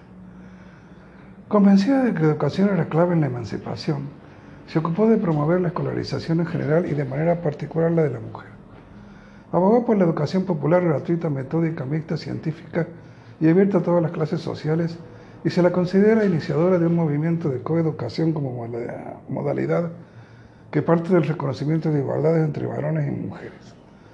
La docencia se reflejó en todas las tareas que a lo largo de su vida desarrolló Manso, entendiendo que una buena formación es esencial por un buen desempeño de la vida para mantenerse saludable para el uso de todas las facultades con que una persona ha sido dotada. Además, en su trabajo, Manso hizo hincapié para conseguir una mayoría femenina en los cargos docentes y además alentó la capacitación continua de los enseñantes mediante reuniones y cursos. En 1841, en dos habitaciones de su casa, Juana Manso fundó el Ateneo de las Señoritas en Montevideo. Allí instruía a las jóvenes y señoras del Uruguay en aritmética, lectura, labores, cuidado de los modales de las damas, lecciones de moral, gramática, francés, piano, canto y dibujo. De todos los rincones llegaban a estudiar allí. Y en su segunda estadía en la capital uruguaya volvió a instalar el Ateneo. En esa segunda oportunidad solicitó y financiado por el Estado uruguayo. En su publicación de Brasil, el Jornal de las Señoras, criticó los procedimientos educativos utilizados hasta ese entonces, calificándose los de vetustos, y ve con preocupación las escasas oportunidades que tienen los menores de edad de acceder al sistema educativo. A esta problemática le dedicó una serie de columnas tituladas Estudios sobre la educación. Además, en esa serie de escritos, consideró Sudamérica como la región donde la educación presentaba un atraso mayor y se propuso empezar a elaborar un borrador de planificación. Lo hizo con documentos titulados Estudios sobre la educación y los resultados de ese trabajo superaron lo que ella había previsto. En esa misma publicación brasileña dedicó otras columnas a la educación de la mujer, de quienes siente compasión porque se les presenta como muy difícil y lleno de piedras el camino de la virtud. Considera que las mujeres ignoran que el camino del bien tiene una recompensa, solo se les presenta la idea del castigo. Manso tuvo las dudas si la comprensión entre lo bueno y lo malo no se podría lograr utilizando un sistema de recompensas morales acorde a su inteligencia y fuerzas en lugar del sistema repetitivo usado en esos tiempos que le inducían a creer que si eran buenas lograrían la felicidad y en caso contrario la desdicha. En 1859 el escritor José Mármol la presenta a Domingo Faustino Sarmiento, por entonces jefe del Departamento de Escuelas, quien la promovería directora de la Escuela Normal Mixta número 1 en el barrio de Montserrat. La escuela de ambos sexos número 1, creada por él, ya que ella apoyaba la idea de la educación para mujeres. Durante esta tarea escribió, a partir de 1865, la revista Anales de la Educación Común y apoyando y promoviendo los ideales del político sanjuanino, que la había creado en 1858 y dirigido hasta esta fecha y los nuevos planes educativos. En estos documentos promovió el proceso de enseñanza con base en la reflexión y la observación, respetando las necesidades de los niveles madura- madurativos del educando. Pero Sarmiento fue enviado a San Juan como interventor y ella se quedó sola en la capital argentina luchando contra los que se oponían a la educación mixta. Ella defendía fuertemente sus ideas en diferentes conferencias y charlas que daba, llegando a ser abuchada por los asistentes a las mismas y llegó a ser calificada de loca. En los anales de 1870 se volcó la historia de las conferencias pedagógicas desde 1863 a 1870, también en la memoria sobre la educación. Común en la provincia de Buenos Aires, cuyo autor fue José Manuel Estrada Hijo, y la historia de la educación pública en la ciudad de Buenos Aires. Además, en esos anales propuso adelantos con respecto a la educación femenina y también en la carrera docente de las mujeres. Sostuvo que el cargo de directora de escuelas debería obtenerse por concurso para dignificar a las docentes. En esa publicación también defendió la eliminación de los exámenes, subordinando los conocimientos a la conciencia del saber. En 1863 los profesores del Colegio Nacional de Buenos Aires aprobaron un libro de texto titulado Compendio de Historia de las Provincias Unidas del Río de la Plata, que el año anterior Manso había enviado al general Mitre y éste había recomendado usarlo como libro de referencia elemental en las escuelas primarias. Vocal del Departamento de Escuelas. En 1869, con Sarmiento como presidente de la Nación, fue nombrado como vocal del Departamento de Escuelas, desde donde promovió la formación de las cooperadoras escolares, creando comisiones parroquiales para atender a los niños indigentes, consiguiéndoles ropa, alimentos y libros, y además propuso flexibilizar los planes educativos vigentes por esos años y eliminar los castigos físicos que regían el sistema educativo del siglo XIX, dominado por el uso del terror y la memorización como herramientas pedagógicas. Dos años después pasó a formar parte de la Comisión Nacional de Escuelas. En estos cargos impulsó sus ideas de reformas como la enseñanza del idioma inglés en los colegios públicos y la designación de cargos jerárquicos mediante concursos y orden de mérito. Manso impulsó también la creación de jardines de infantes en base a trabajos previos de Bernardino Rivadavia llevados a cabo en la década de 1920. Intercambió cartas con Mary Mann, integrante del movimiento Kindergarten, que tuvo éxito en Estados Unidos, teniendo también el aval de Sarmiento que visitó el país norteamericano. En sus anales se refirió a la importancia de los establecimientos de nivel inicial, informando a los docentes de las características de los mismos y recomendó actividades musicales y lecturas para las diferentes actividades recreativas. Además, promovió, las ideas de Pestalozzi y Fruebel, autores a los que les tradujo las obras al español con el fin de dar a conocer estas instituciones y dar formación a las docentes para los niños del nivel preescolar. Organizó una serie de conferencias destinadas al público femenino con el fin de promocionar sus ideas políticas y religión, pero no tuvo por parte de sus receptores una buena acogida generó quejas y, gestos de repudio. Además, propuso una actividad de educación física que fueron calificadas de inmorales por las autoridades educativas, lo que provocó la suspensión de esta serie de charlas que consistían en una serie de lecturas y ejercicios para ser usados en los procesos de enseñanza.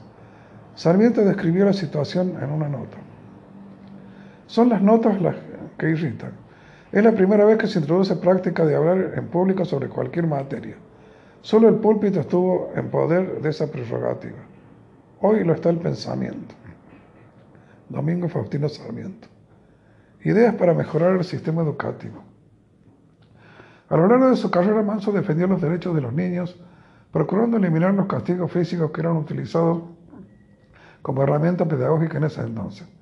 Además, promovió la utilización de métodos modernos en la enseñanza de reemplazo de los que consideraban arcaicos y aconseja la interacción entre profesores y alumnos en las aulas que permite el ejercicio del pensamiento.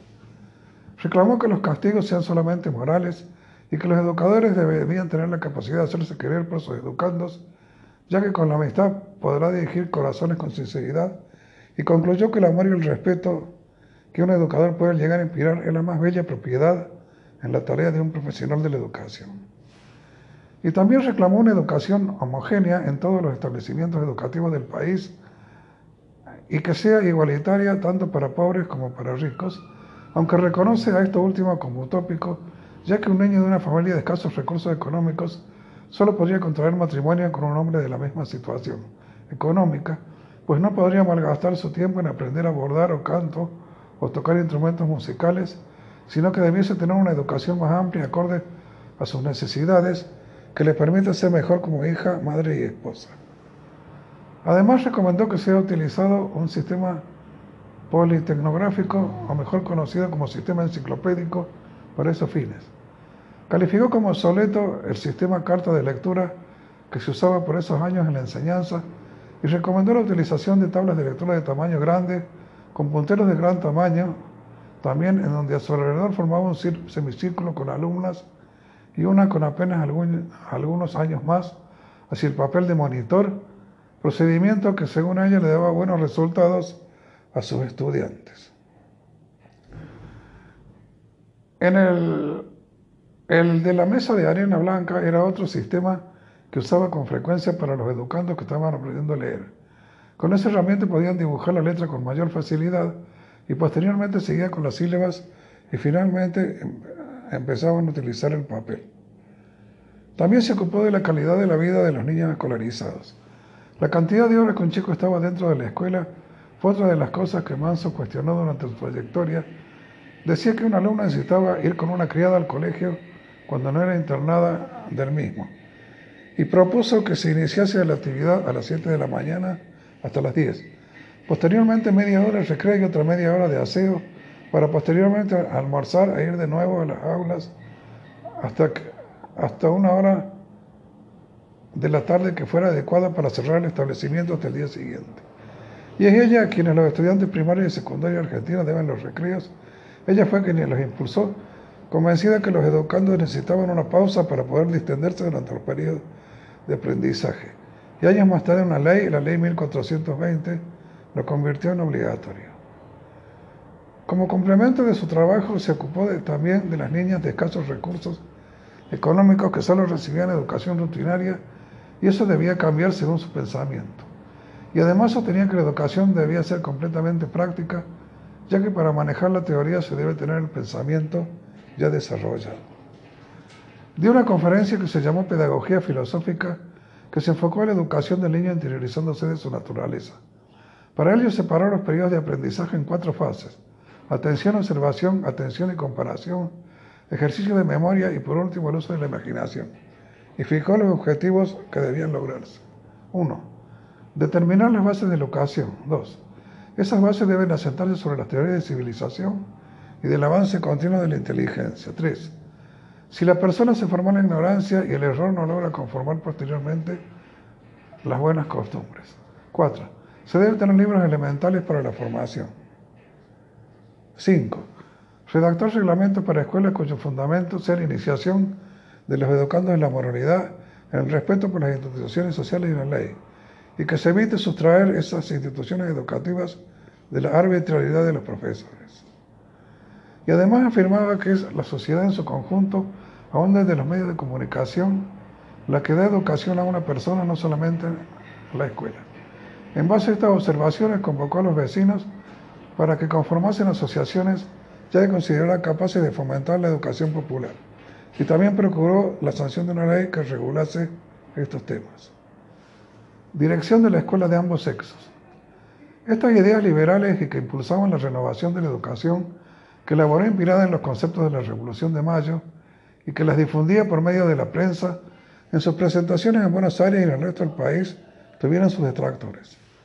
En el año 1859 ni la Municipalidad de Buenos Aires, ni el Estado de Buenos Aires, ni tampoco las damas de beneficencia tuvieron en cuenta sus propuestas pedagógicas, ya que para algunos vecinos de Buenos Aires era un insulto la escuela mixta. Las escuelas municipales eran solamente de varones y las escuelas dependientes de las damas de beneficencia no tenían ningún tipo de injerencia. Además, por estas ideas, Manso se ganó el mote de loca.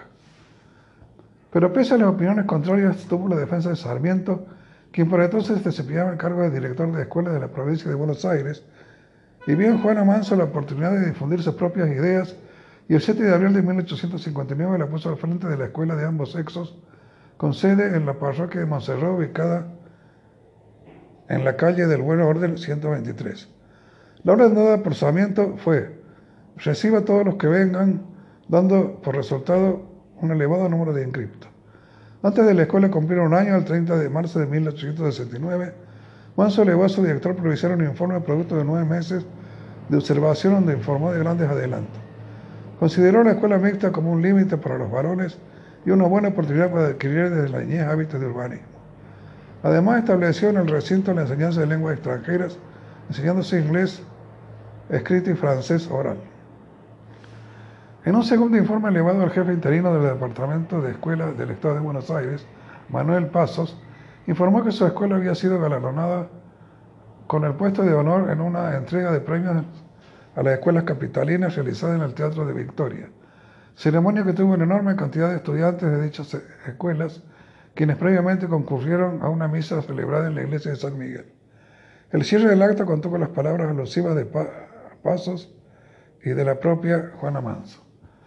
Sin embargo, los opositores de este moderno sistema educativo continuaron haciendo sus proclamas, apedrando los diferentes edificios a los que la escuela debía mudarse a causa de los daños que esta modalidad de protesta provocaron, teniendo como punto culminante una nota que le enviaron en julio de 1865, donde le solicitaban la separación de los alumnos varones y que obligó a Manso a hacer un descargo diciendo que su escuela constituía una familia y que ello sería separar a los hijos de su madre. Finalmente, la causa de las presiones renunció al cargo el primero de septiembre. Este hecho hizo pensar que la Argentina tenía costumbres de una colonia. Tiempo después de su renuncia a la escuela, recibió dos cartas, una fechada el 11 de junio de 1867 de Domingo Faustino Sarmiento, donde le expresó sagrado por la escuela de ambos sexos, diciendo que él había estado en 1860 tres días en la escuela normal de Lancaster. En Pensilvania, donde había convivido con 300 alumnos mayores de 15 años, las mujeres mayores de 18 y los varones en un ambiente de aprendizaje mutuo. La segunda carta le llegó desde Catamarca, remitida por Lindor Sotomayor, donde le comunicó la creación en esa provincia de la Sociedad Protectora de Instrucción Pública y le adjuntó los estatutos para que se publicaran en la prensa. Reorganización del Departamento de Escuelas. El 9 de agosto de 1869, Sarmiento, que era en esa fecha presidente de la Argentina, le encomendó la tarea de reorganizar el departamento de escuelas. Como parte de esta tarea, en noviembre de ese año, realizó la inspección a 34 escuelas, trasladándose en un carruaje. El resultado de esa inspección fue un informe donde señaló que no se podían dar conferencias en esos lugares por falencias humanas, se requería muestras con más información. Este informe le dio en una conferencia y la que asistieron varios docentes. El personal docente se reveló ante semejantes afirmaciones y la municipalidad la separó de este cargo con el pretexto de que sus disertaciones no tenían valor alguno y las docentes que asistieron a las mismas también fueron separadas de sus cargos. En noviembre de 1870, Manso inició una serie de conferencias titulada Conferencias para Maestras, apoyada por Sarmiento, quien veía las conferencias como el género laico que sigue al sermón religioso. Desempeño en la Comisión Nacional de Educación. En 1871 alcanzó el cargo más alto que un educador podía lograr por entonces, ser miembro de la Comisión Nacional de Educación y además primera mujer en serlo. Fue propuesta por el entonces presidente Nicolás Avellaneda. Los demás miembros que ocuparon con ella el cargo fueron Abel Bazán, Santiago Cortines, Olegario Ojeda y Pedro B. Ojeda. Y ese mismo año volvió a estar a cargo de un establecimiento educativo cuando ocupó el lugar dejado por María Isabel Gorman en la escuela graduada número uno. En ese cargo elaboró un programa para cultivar el gusto por la lectura. El programa recibió críticas de Enrique S. Quintana, Justo Ruiz y Díaz More, a lo que ella le respondió con firmeza. En una oportunidad solicitó al Consejo de Educación Pública, del que fue miembro junto a Antonio M. Malaver y otros señores apellidados Cazón, Gutiérrez, Conzón, Montedioca y Torres, que se ocupasen de la provisión de útiles escolares, pero le respondiendo que existían dificultades para ese pedido, y él entonces solicitó la sanción de una ley de subvenciones de municipalidades de campaña, recibiendo respuesta del doctor Montes de Oca de que se dirigiera a la Comisión de Útiles. Y en la sesión del 3 de mayo de 1873, de ese organismo más impugnó el informe de la Escuela Normal de la Sociedad de Beneficencia, aclarando que las docentes de la institución no eran buenas pero necesitaban de un estímulo. Perdón, eran buenas, pero necesitaban de un estímulo. El presidente del Consejo solicitó que se autorizase el envío de dos inspectores para evaluar la idoneidad de la institución. Juan María Gutiérrez y Sempeña fueron las personas a los que se les confió la misión. En las ediciones de 1873 de los anales, el tema central fue el reglamento de escuelas, la solución a los problemas, trámites y traslados. Además fueron otras temáticas la instrucción pública en las escuelas municipales de la ciudad de Buenos Aires, la legislación sobre la educación primaria en la provincia de San Luis, Catamarca, Jujuy y Salta, y los informes que realizó Horace Mann y Carlos Noden, escribió varios artículos bajo el título de El consejero del maestro. Y en el número de, diciembre de 1874, en los anales se informó que el educador uruguayo Dr. José Pedro Varela les envió una obra de dos volúmenes del Tratado de la Educación del Pueblo, uno compilado de obras de los más importantes educadores ingleses, americanos y franceses, contendiendo las bases necesarias para un sistema educativo común y estableció que la educación debería abarcar los siguientes estratos. Jardines de infantes, escuelas normales, universidades y educación de la mujer. Además promovió la educación nocturna para adultos. El editorial del ejemplar lo escribió Manso, donde comentó las bases del trabajo de Varela y agregó que la educación modifica las malas costumbres instintivas, corrige el abuso del mal uso del lenguaje y elimina la tendencia de hacer esclavas a las mujeres del que dirán. Sociedad Pestalozzi. Manso fue una confundadora de la Sociedad Pestalozzi en 1872, tomando como modelo la obra del educador Juan Enrique Pestalozzi señalada por Víctor Mercante como el prefacio de la instrucción pública argentina. Los demás miembros de la sociedad fueron Nicomedes Antelo, que ocupó el cargo de presidente de la comisión directiva, Saturnino Vidavides, que fue el secretario, y otros 32 miembros activos que eligieron al docente suizo como el Adalid, porque afirmaban que sin él la educación moderna no hubiese existido. Una de las obras que la sociedad realizó fue la edición del periódico la educación moderna, que tuvo la pretensión de llenar una necesidad en la prensa argentina. El comité de redacción de ese periódico lo integraban Antelo, Domingo Landini y Rafael A. Valiente. Solamente se conservó un único ejemplar en el que sus editores condenaban toda estructura permanentemente clásica y solicitaban una enseñanza positiva acorde al ideal de los pueblos nuevos. Además daban su apoyo a un proyecto municipal de la escuela laica, aunque eran abiertos a escuchar todos los opositores de estas ideas y en este número reclamaban una reconstrucción de la escuela normal, habiendo cumplido un año de su cierre sin que haya planes para su restablecimiento. También los autores de la edición mostraron su apoyo al entonces director de escuelas, doctor Encina, y Domingo F. Orlandini firmó una nota donde puso el ejemplo a Horace Mann, educador norteamericano que prefirió el cargo de director de escuelas al de gobernador de Boston en 1848 y como nota final de ese número publicó una titulada La conciencia y Pestalozzi dedicada a quien lleva el nombre de la sociedad. Manso apoyó estas ideas no de casualidad porque ella misma era la idea de una educación moderna sería la forma de iniciar la regeneración de los pueblos libres. Sociedad de la Educación Popular de Montevideo. Perdón, Sociedad Amigos de la Educación Popular de Montevideo. Elvia Fernández y José Pedro Varela, integrantes de la Sociedad de Amigos de la Educación Popular de Montevideo, le propusieron ser corresponsal de esa institución en 1869 y él aceptó la propuesta.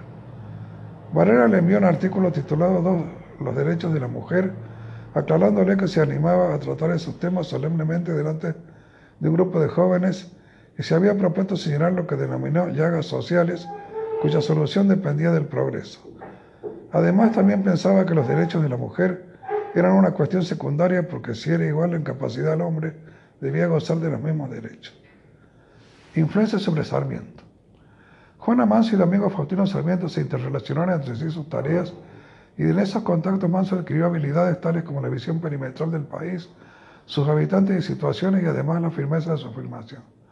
Sarmiento, por suerte, ya leía las obras de Manso aceptando la figura de su autora, demostrando que Lily Sosa de Newton afirmó de él que tenía la capacidad de descubrir la riqueza intelectual de las mujeres que le eran cercanas.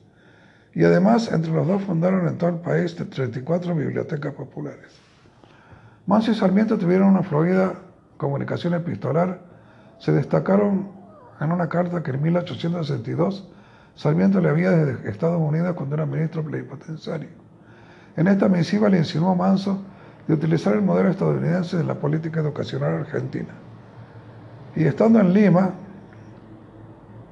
eh, en el Perú, el funcionario argentino leyó un diario, leyó en un diario el artículo La Escuela de Flores, firmado por Manso, que le provocó asombro y motivó escritura de una carta.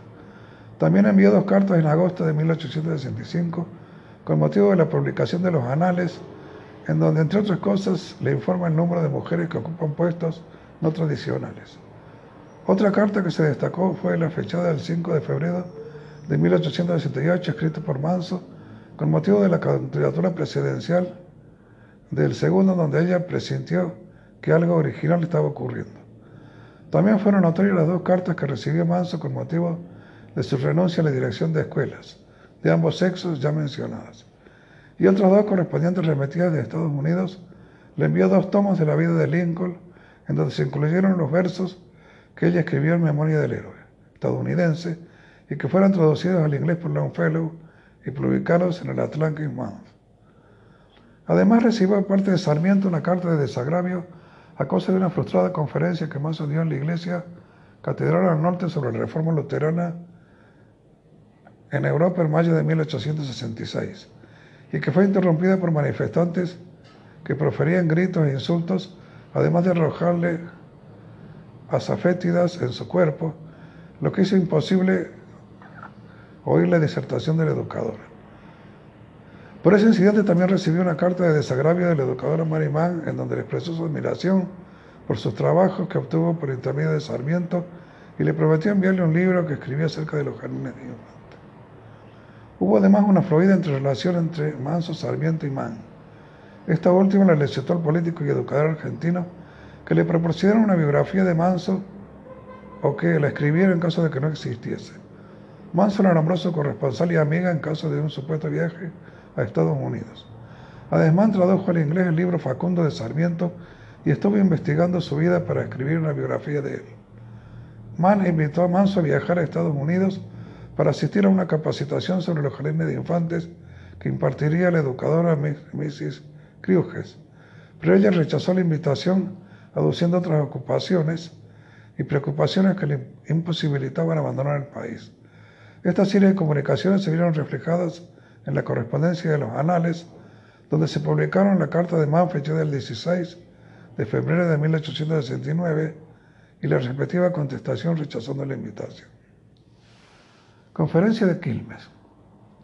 El 24 de octubre de 1866 en Quilmes, una de las localidades que según Sarmiento pedía la construcción de escuelas y que por entonces solo funcionaban dos, Mansi dio una disertación que la inició con la frase de la escuela es el secreto de la prosperidad de los jóvenes, frase que pronunció anteriormente Bernardino Rivadavia.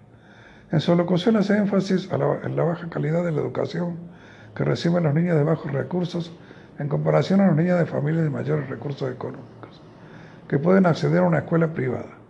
Y continuó advirtiendo el peligro de esta práctica que podía poner en peligro la perpetuidad de la República.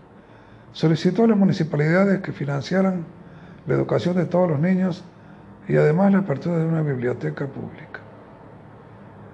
Esta charla tuvo repercusión en Estados Unidos, más precisamente en el primer número de la revista Ambas Américas, fundada y dirigida por Sarmiento, en donde publicó en la sección correspondencias una carta de Manso con el resumen de la actividad. Intercambio epistolar con Mary Mann.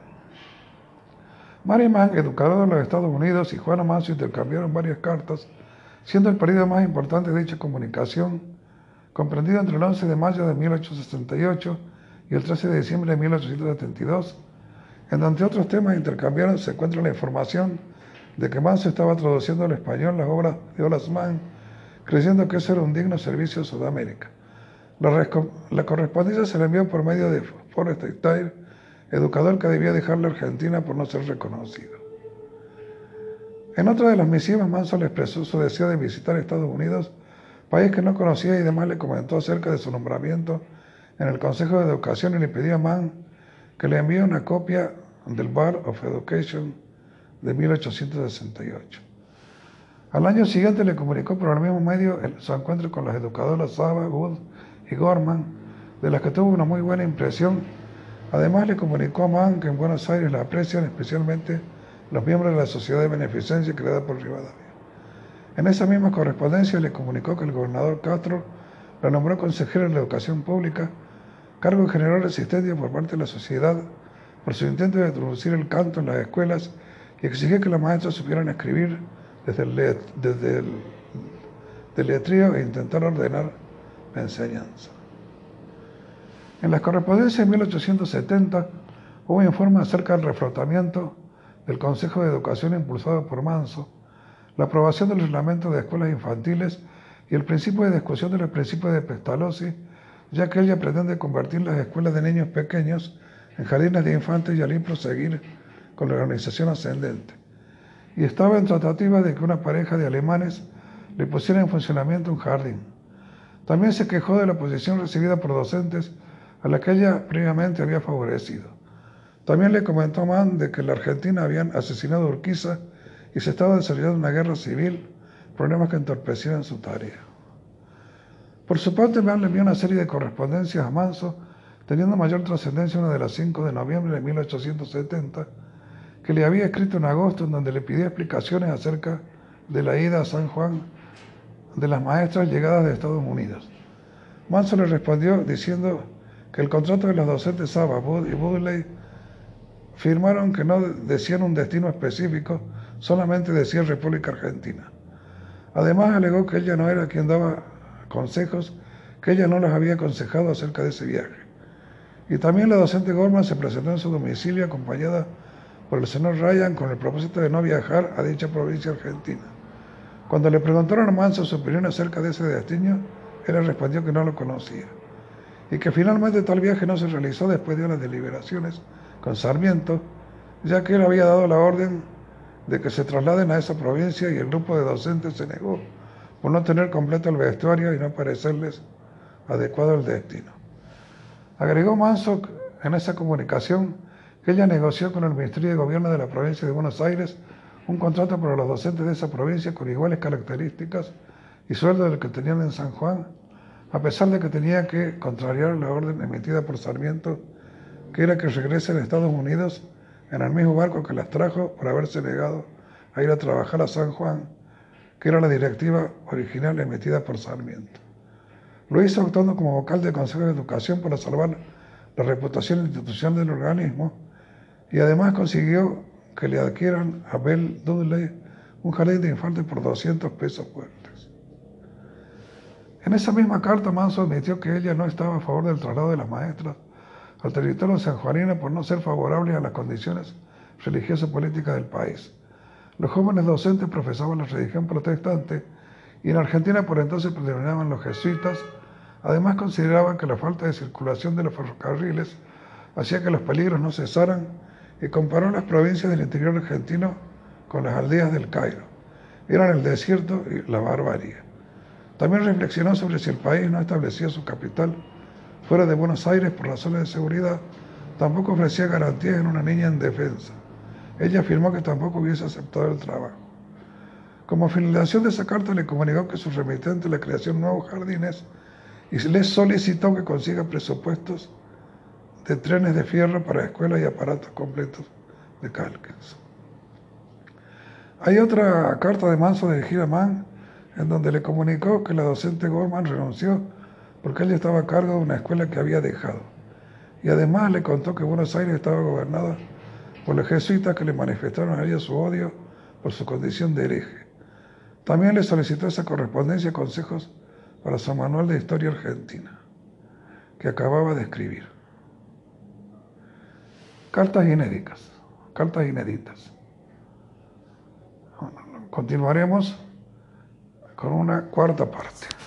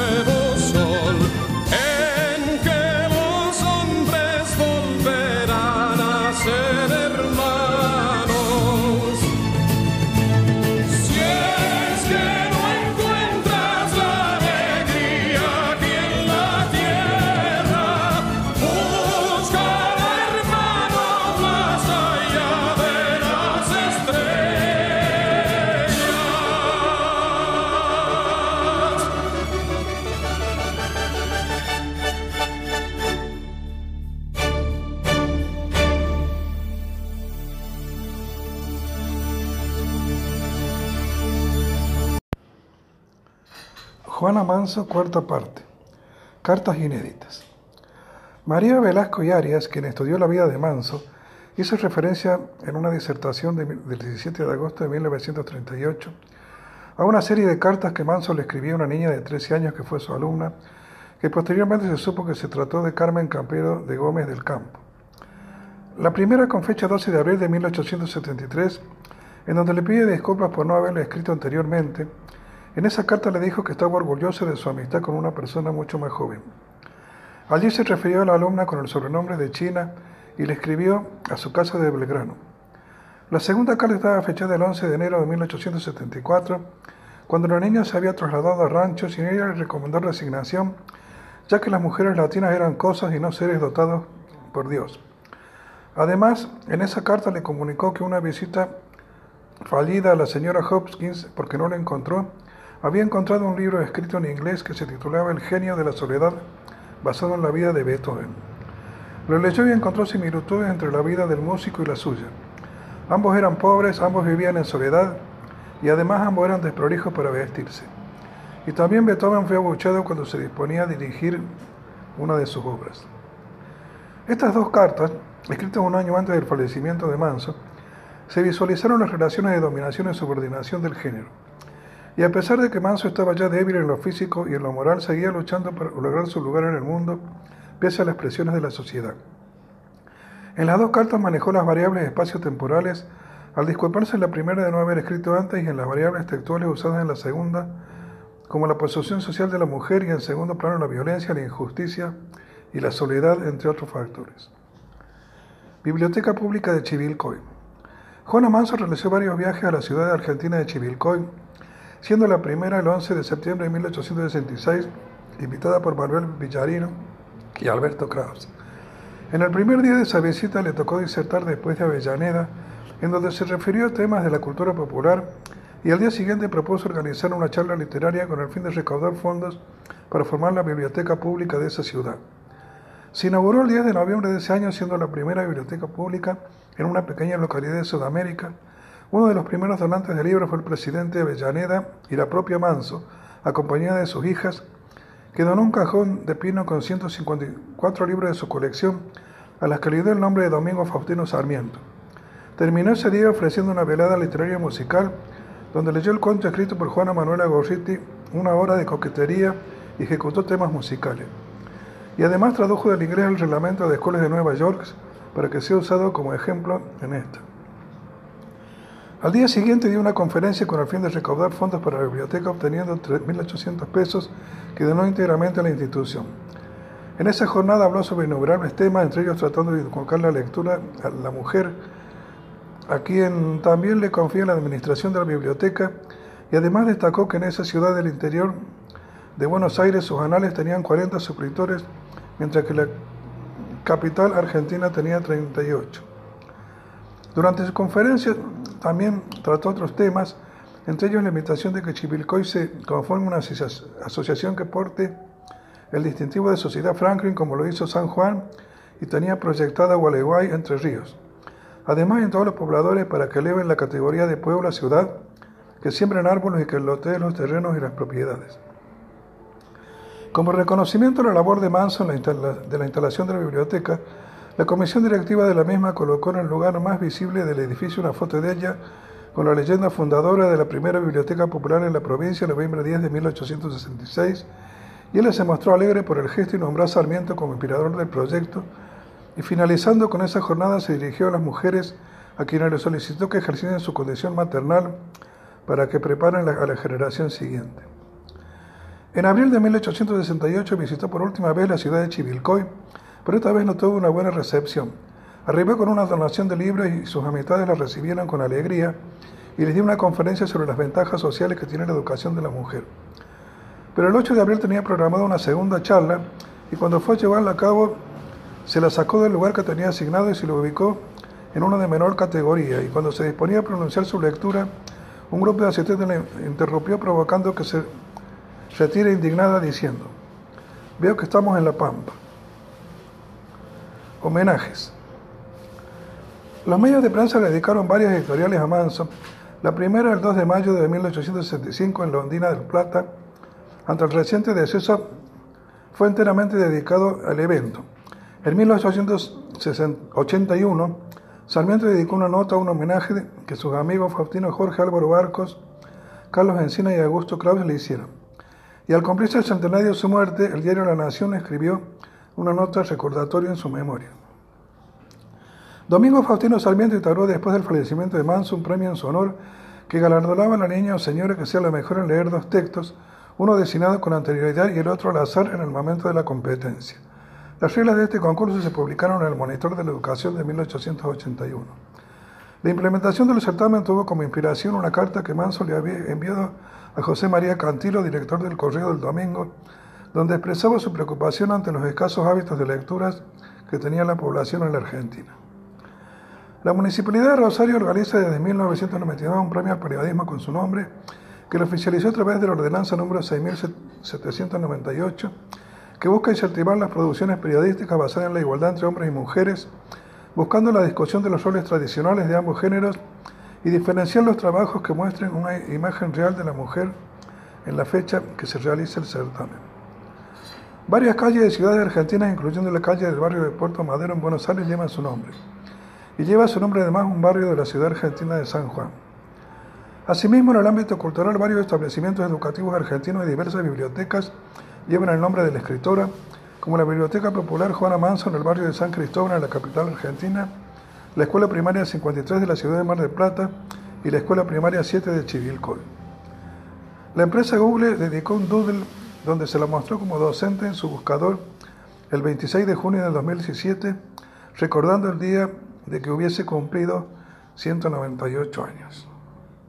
Creo, Señor, firmemente que de tu pródigamente todo este mundo nació, que de tu mano de artista, de pintor primitivista, la belleza floreció.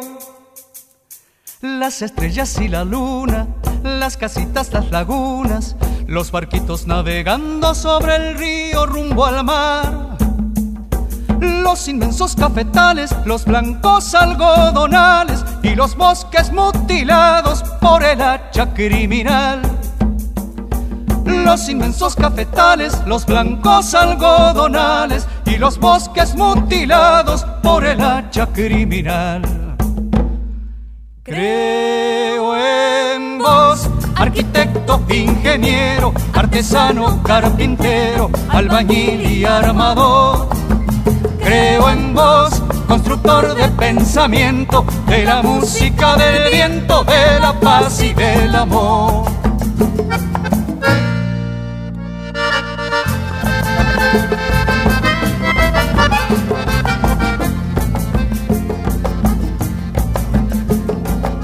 creo en vos, Cristo de luz y verdadero, unigénito de Dios, que para salvar al mundo, en el vientre humilde y puro de María se encarnó. Creo que fuiste golpeado, con escarnio torturado, en la cruz martirizado, siendo Pilatos pretor el romano imperialista, puñetero y desalmado, que lavándose las manos quiso borrar el error.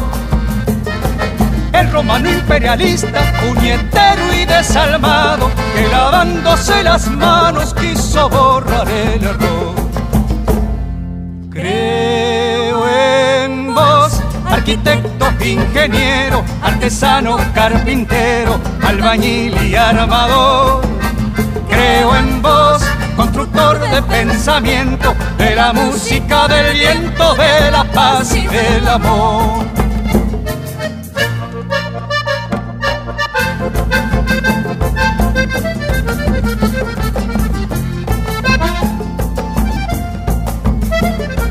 Yo creo en vos, compañero, Cristo humano, Cristo obrero, de la muerte vencedor.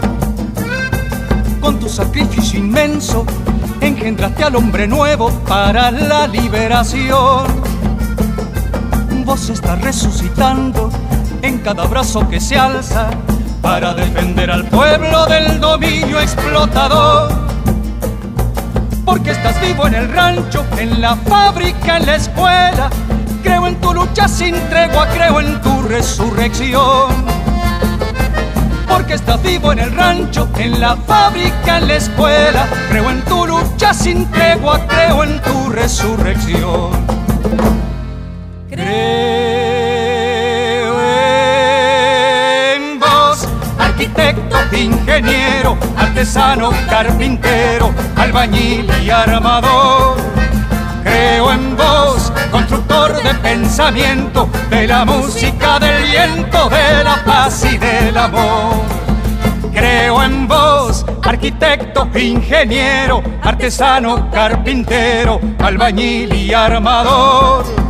Creo en vos, constructor de pensamiento, de la música, del viento, de la paz y del amor.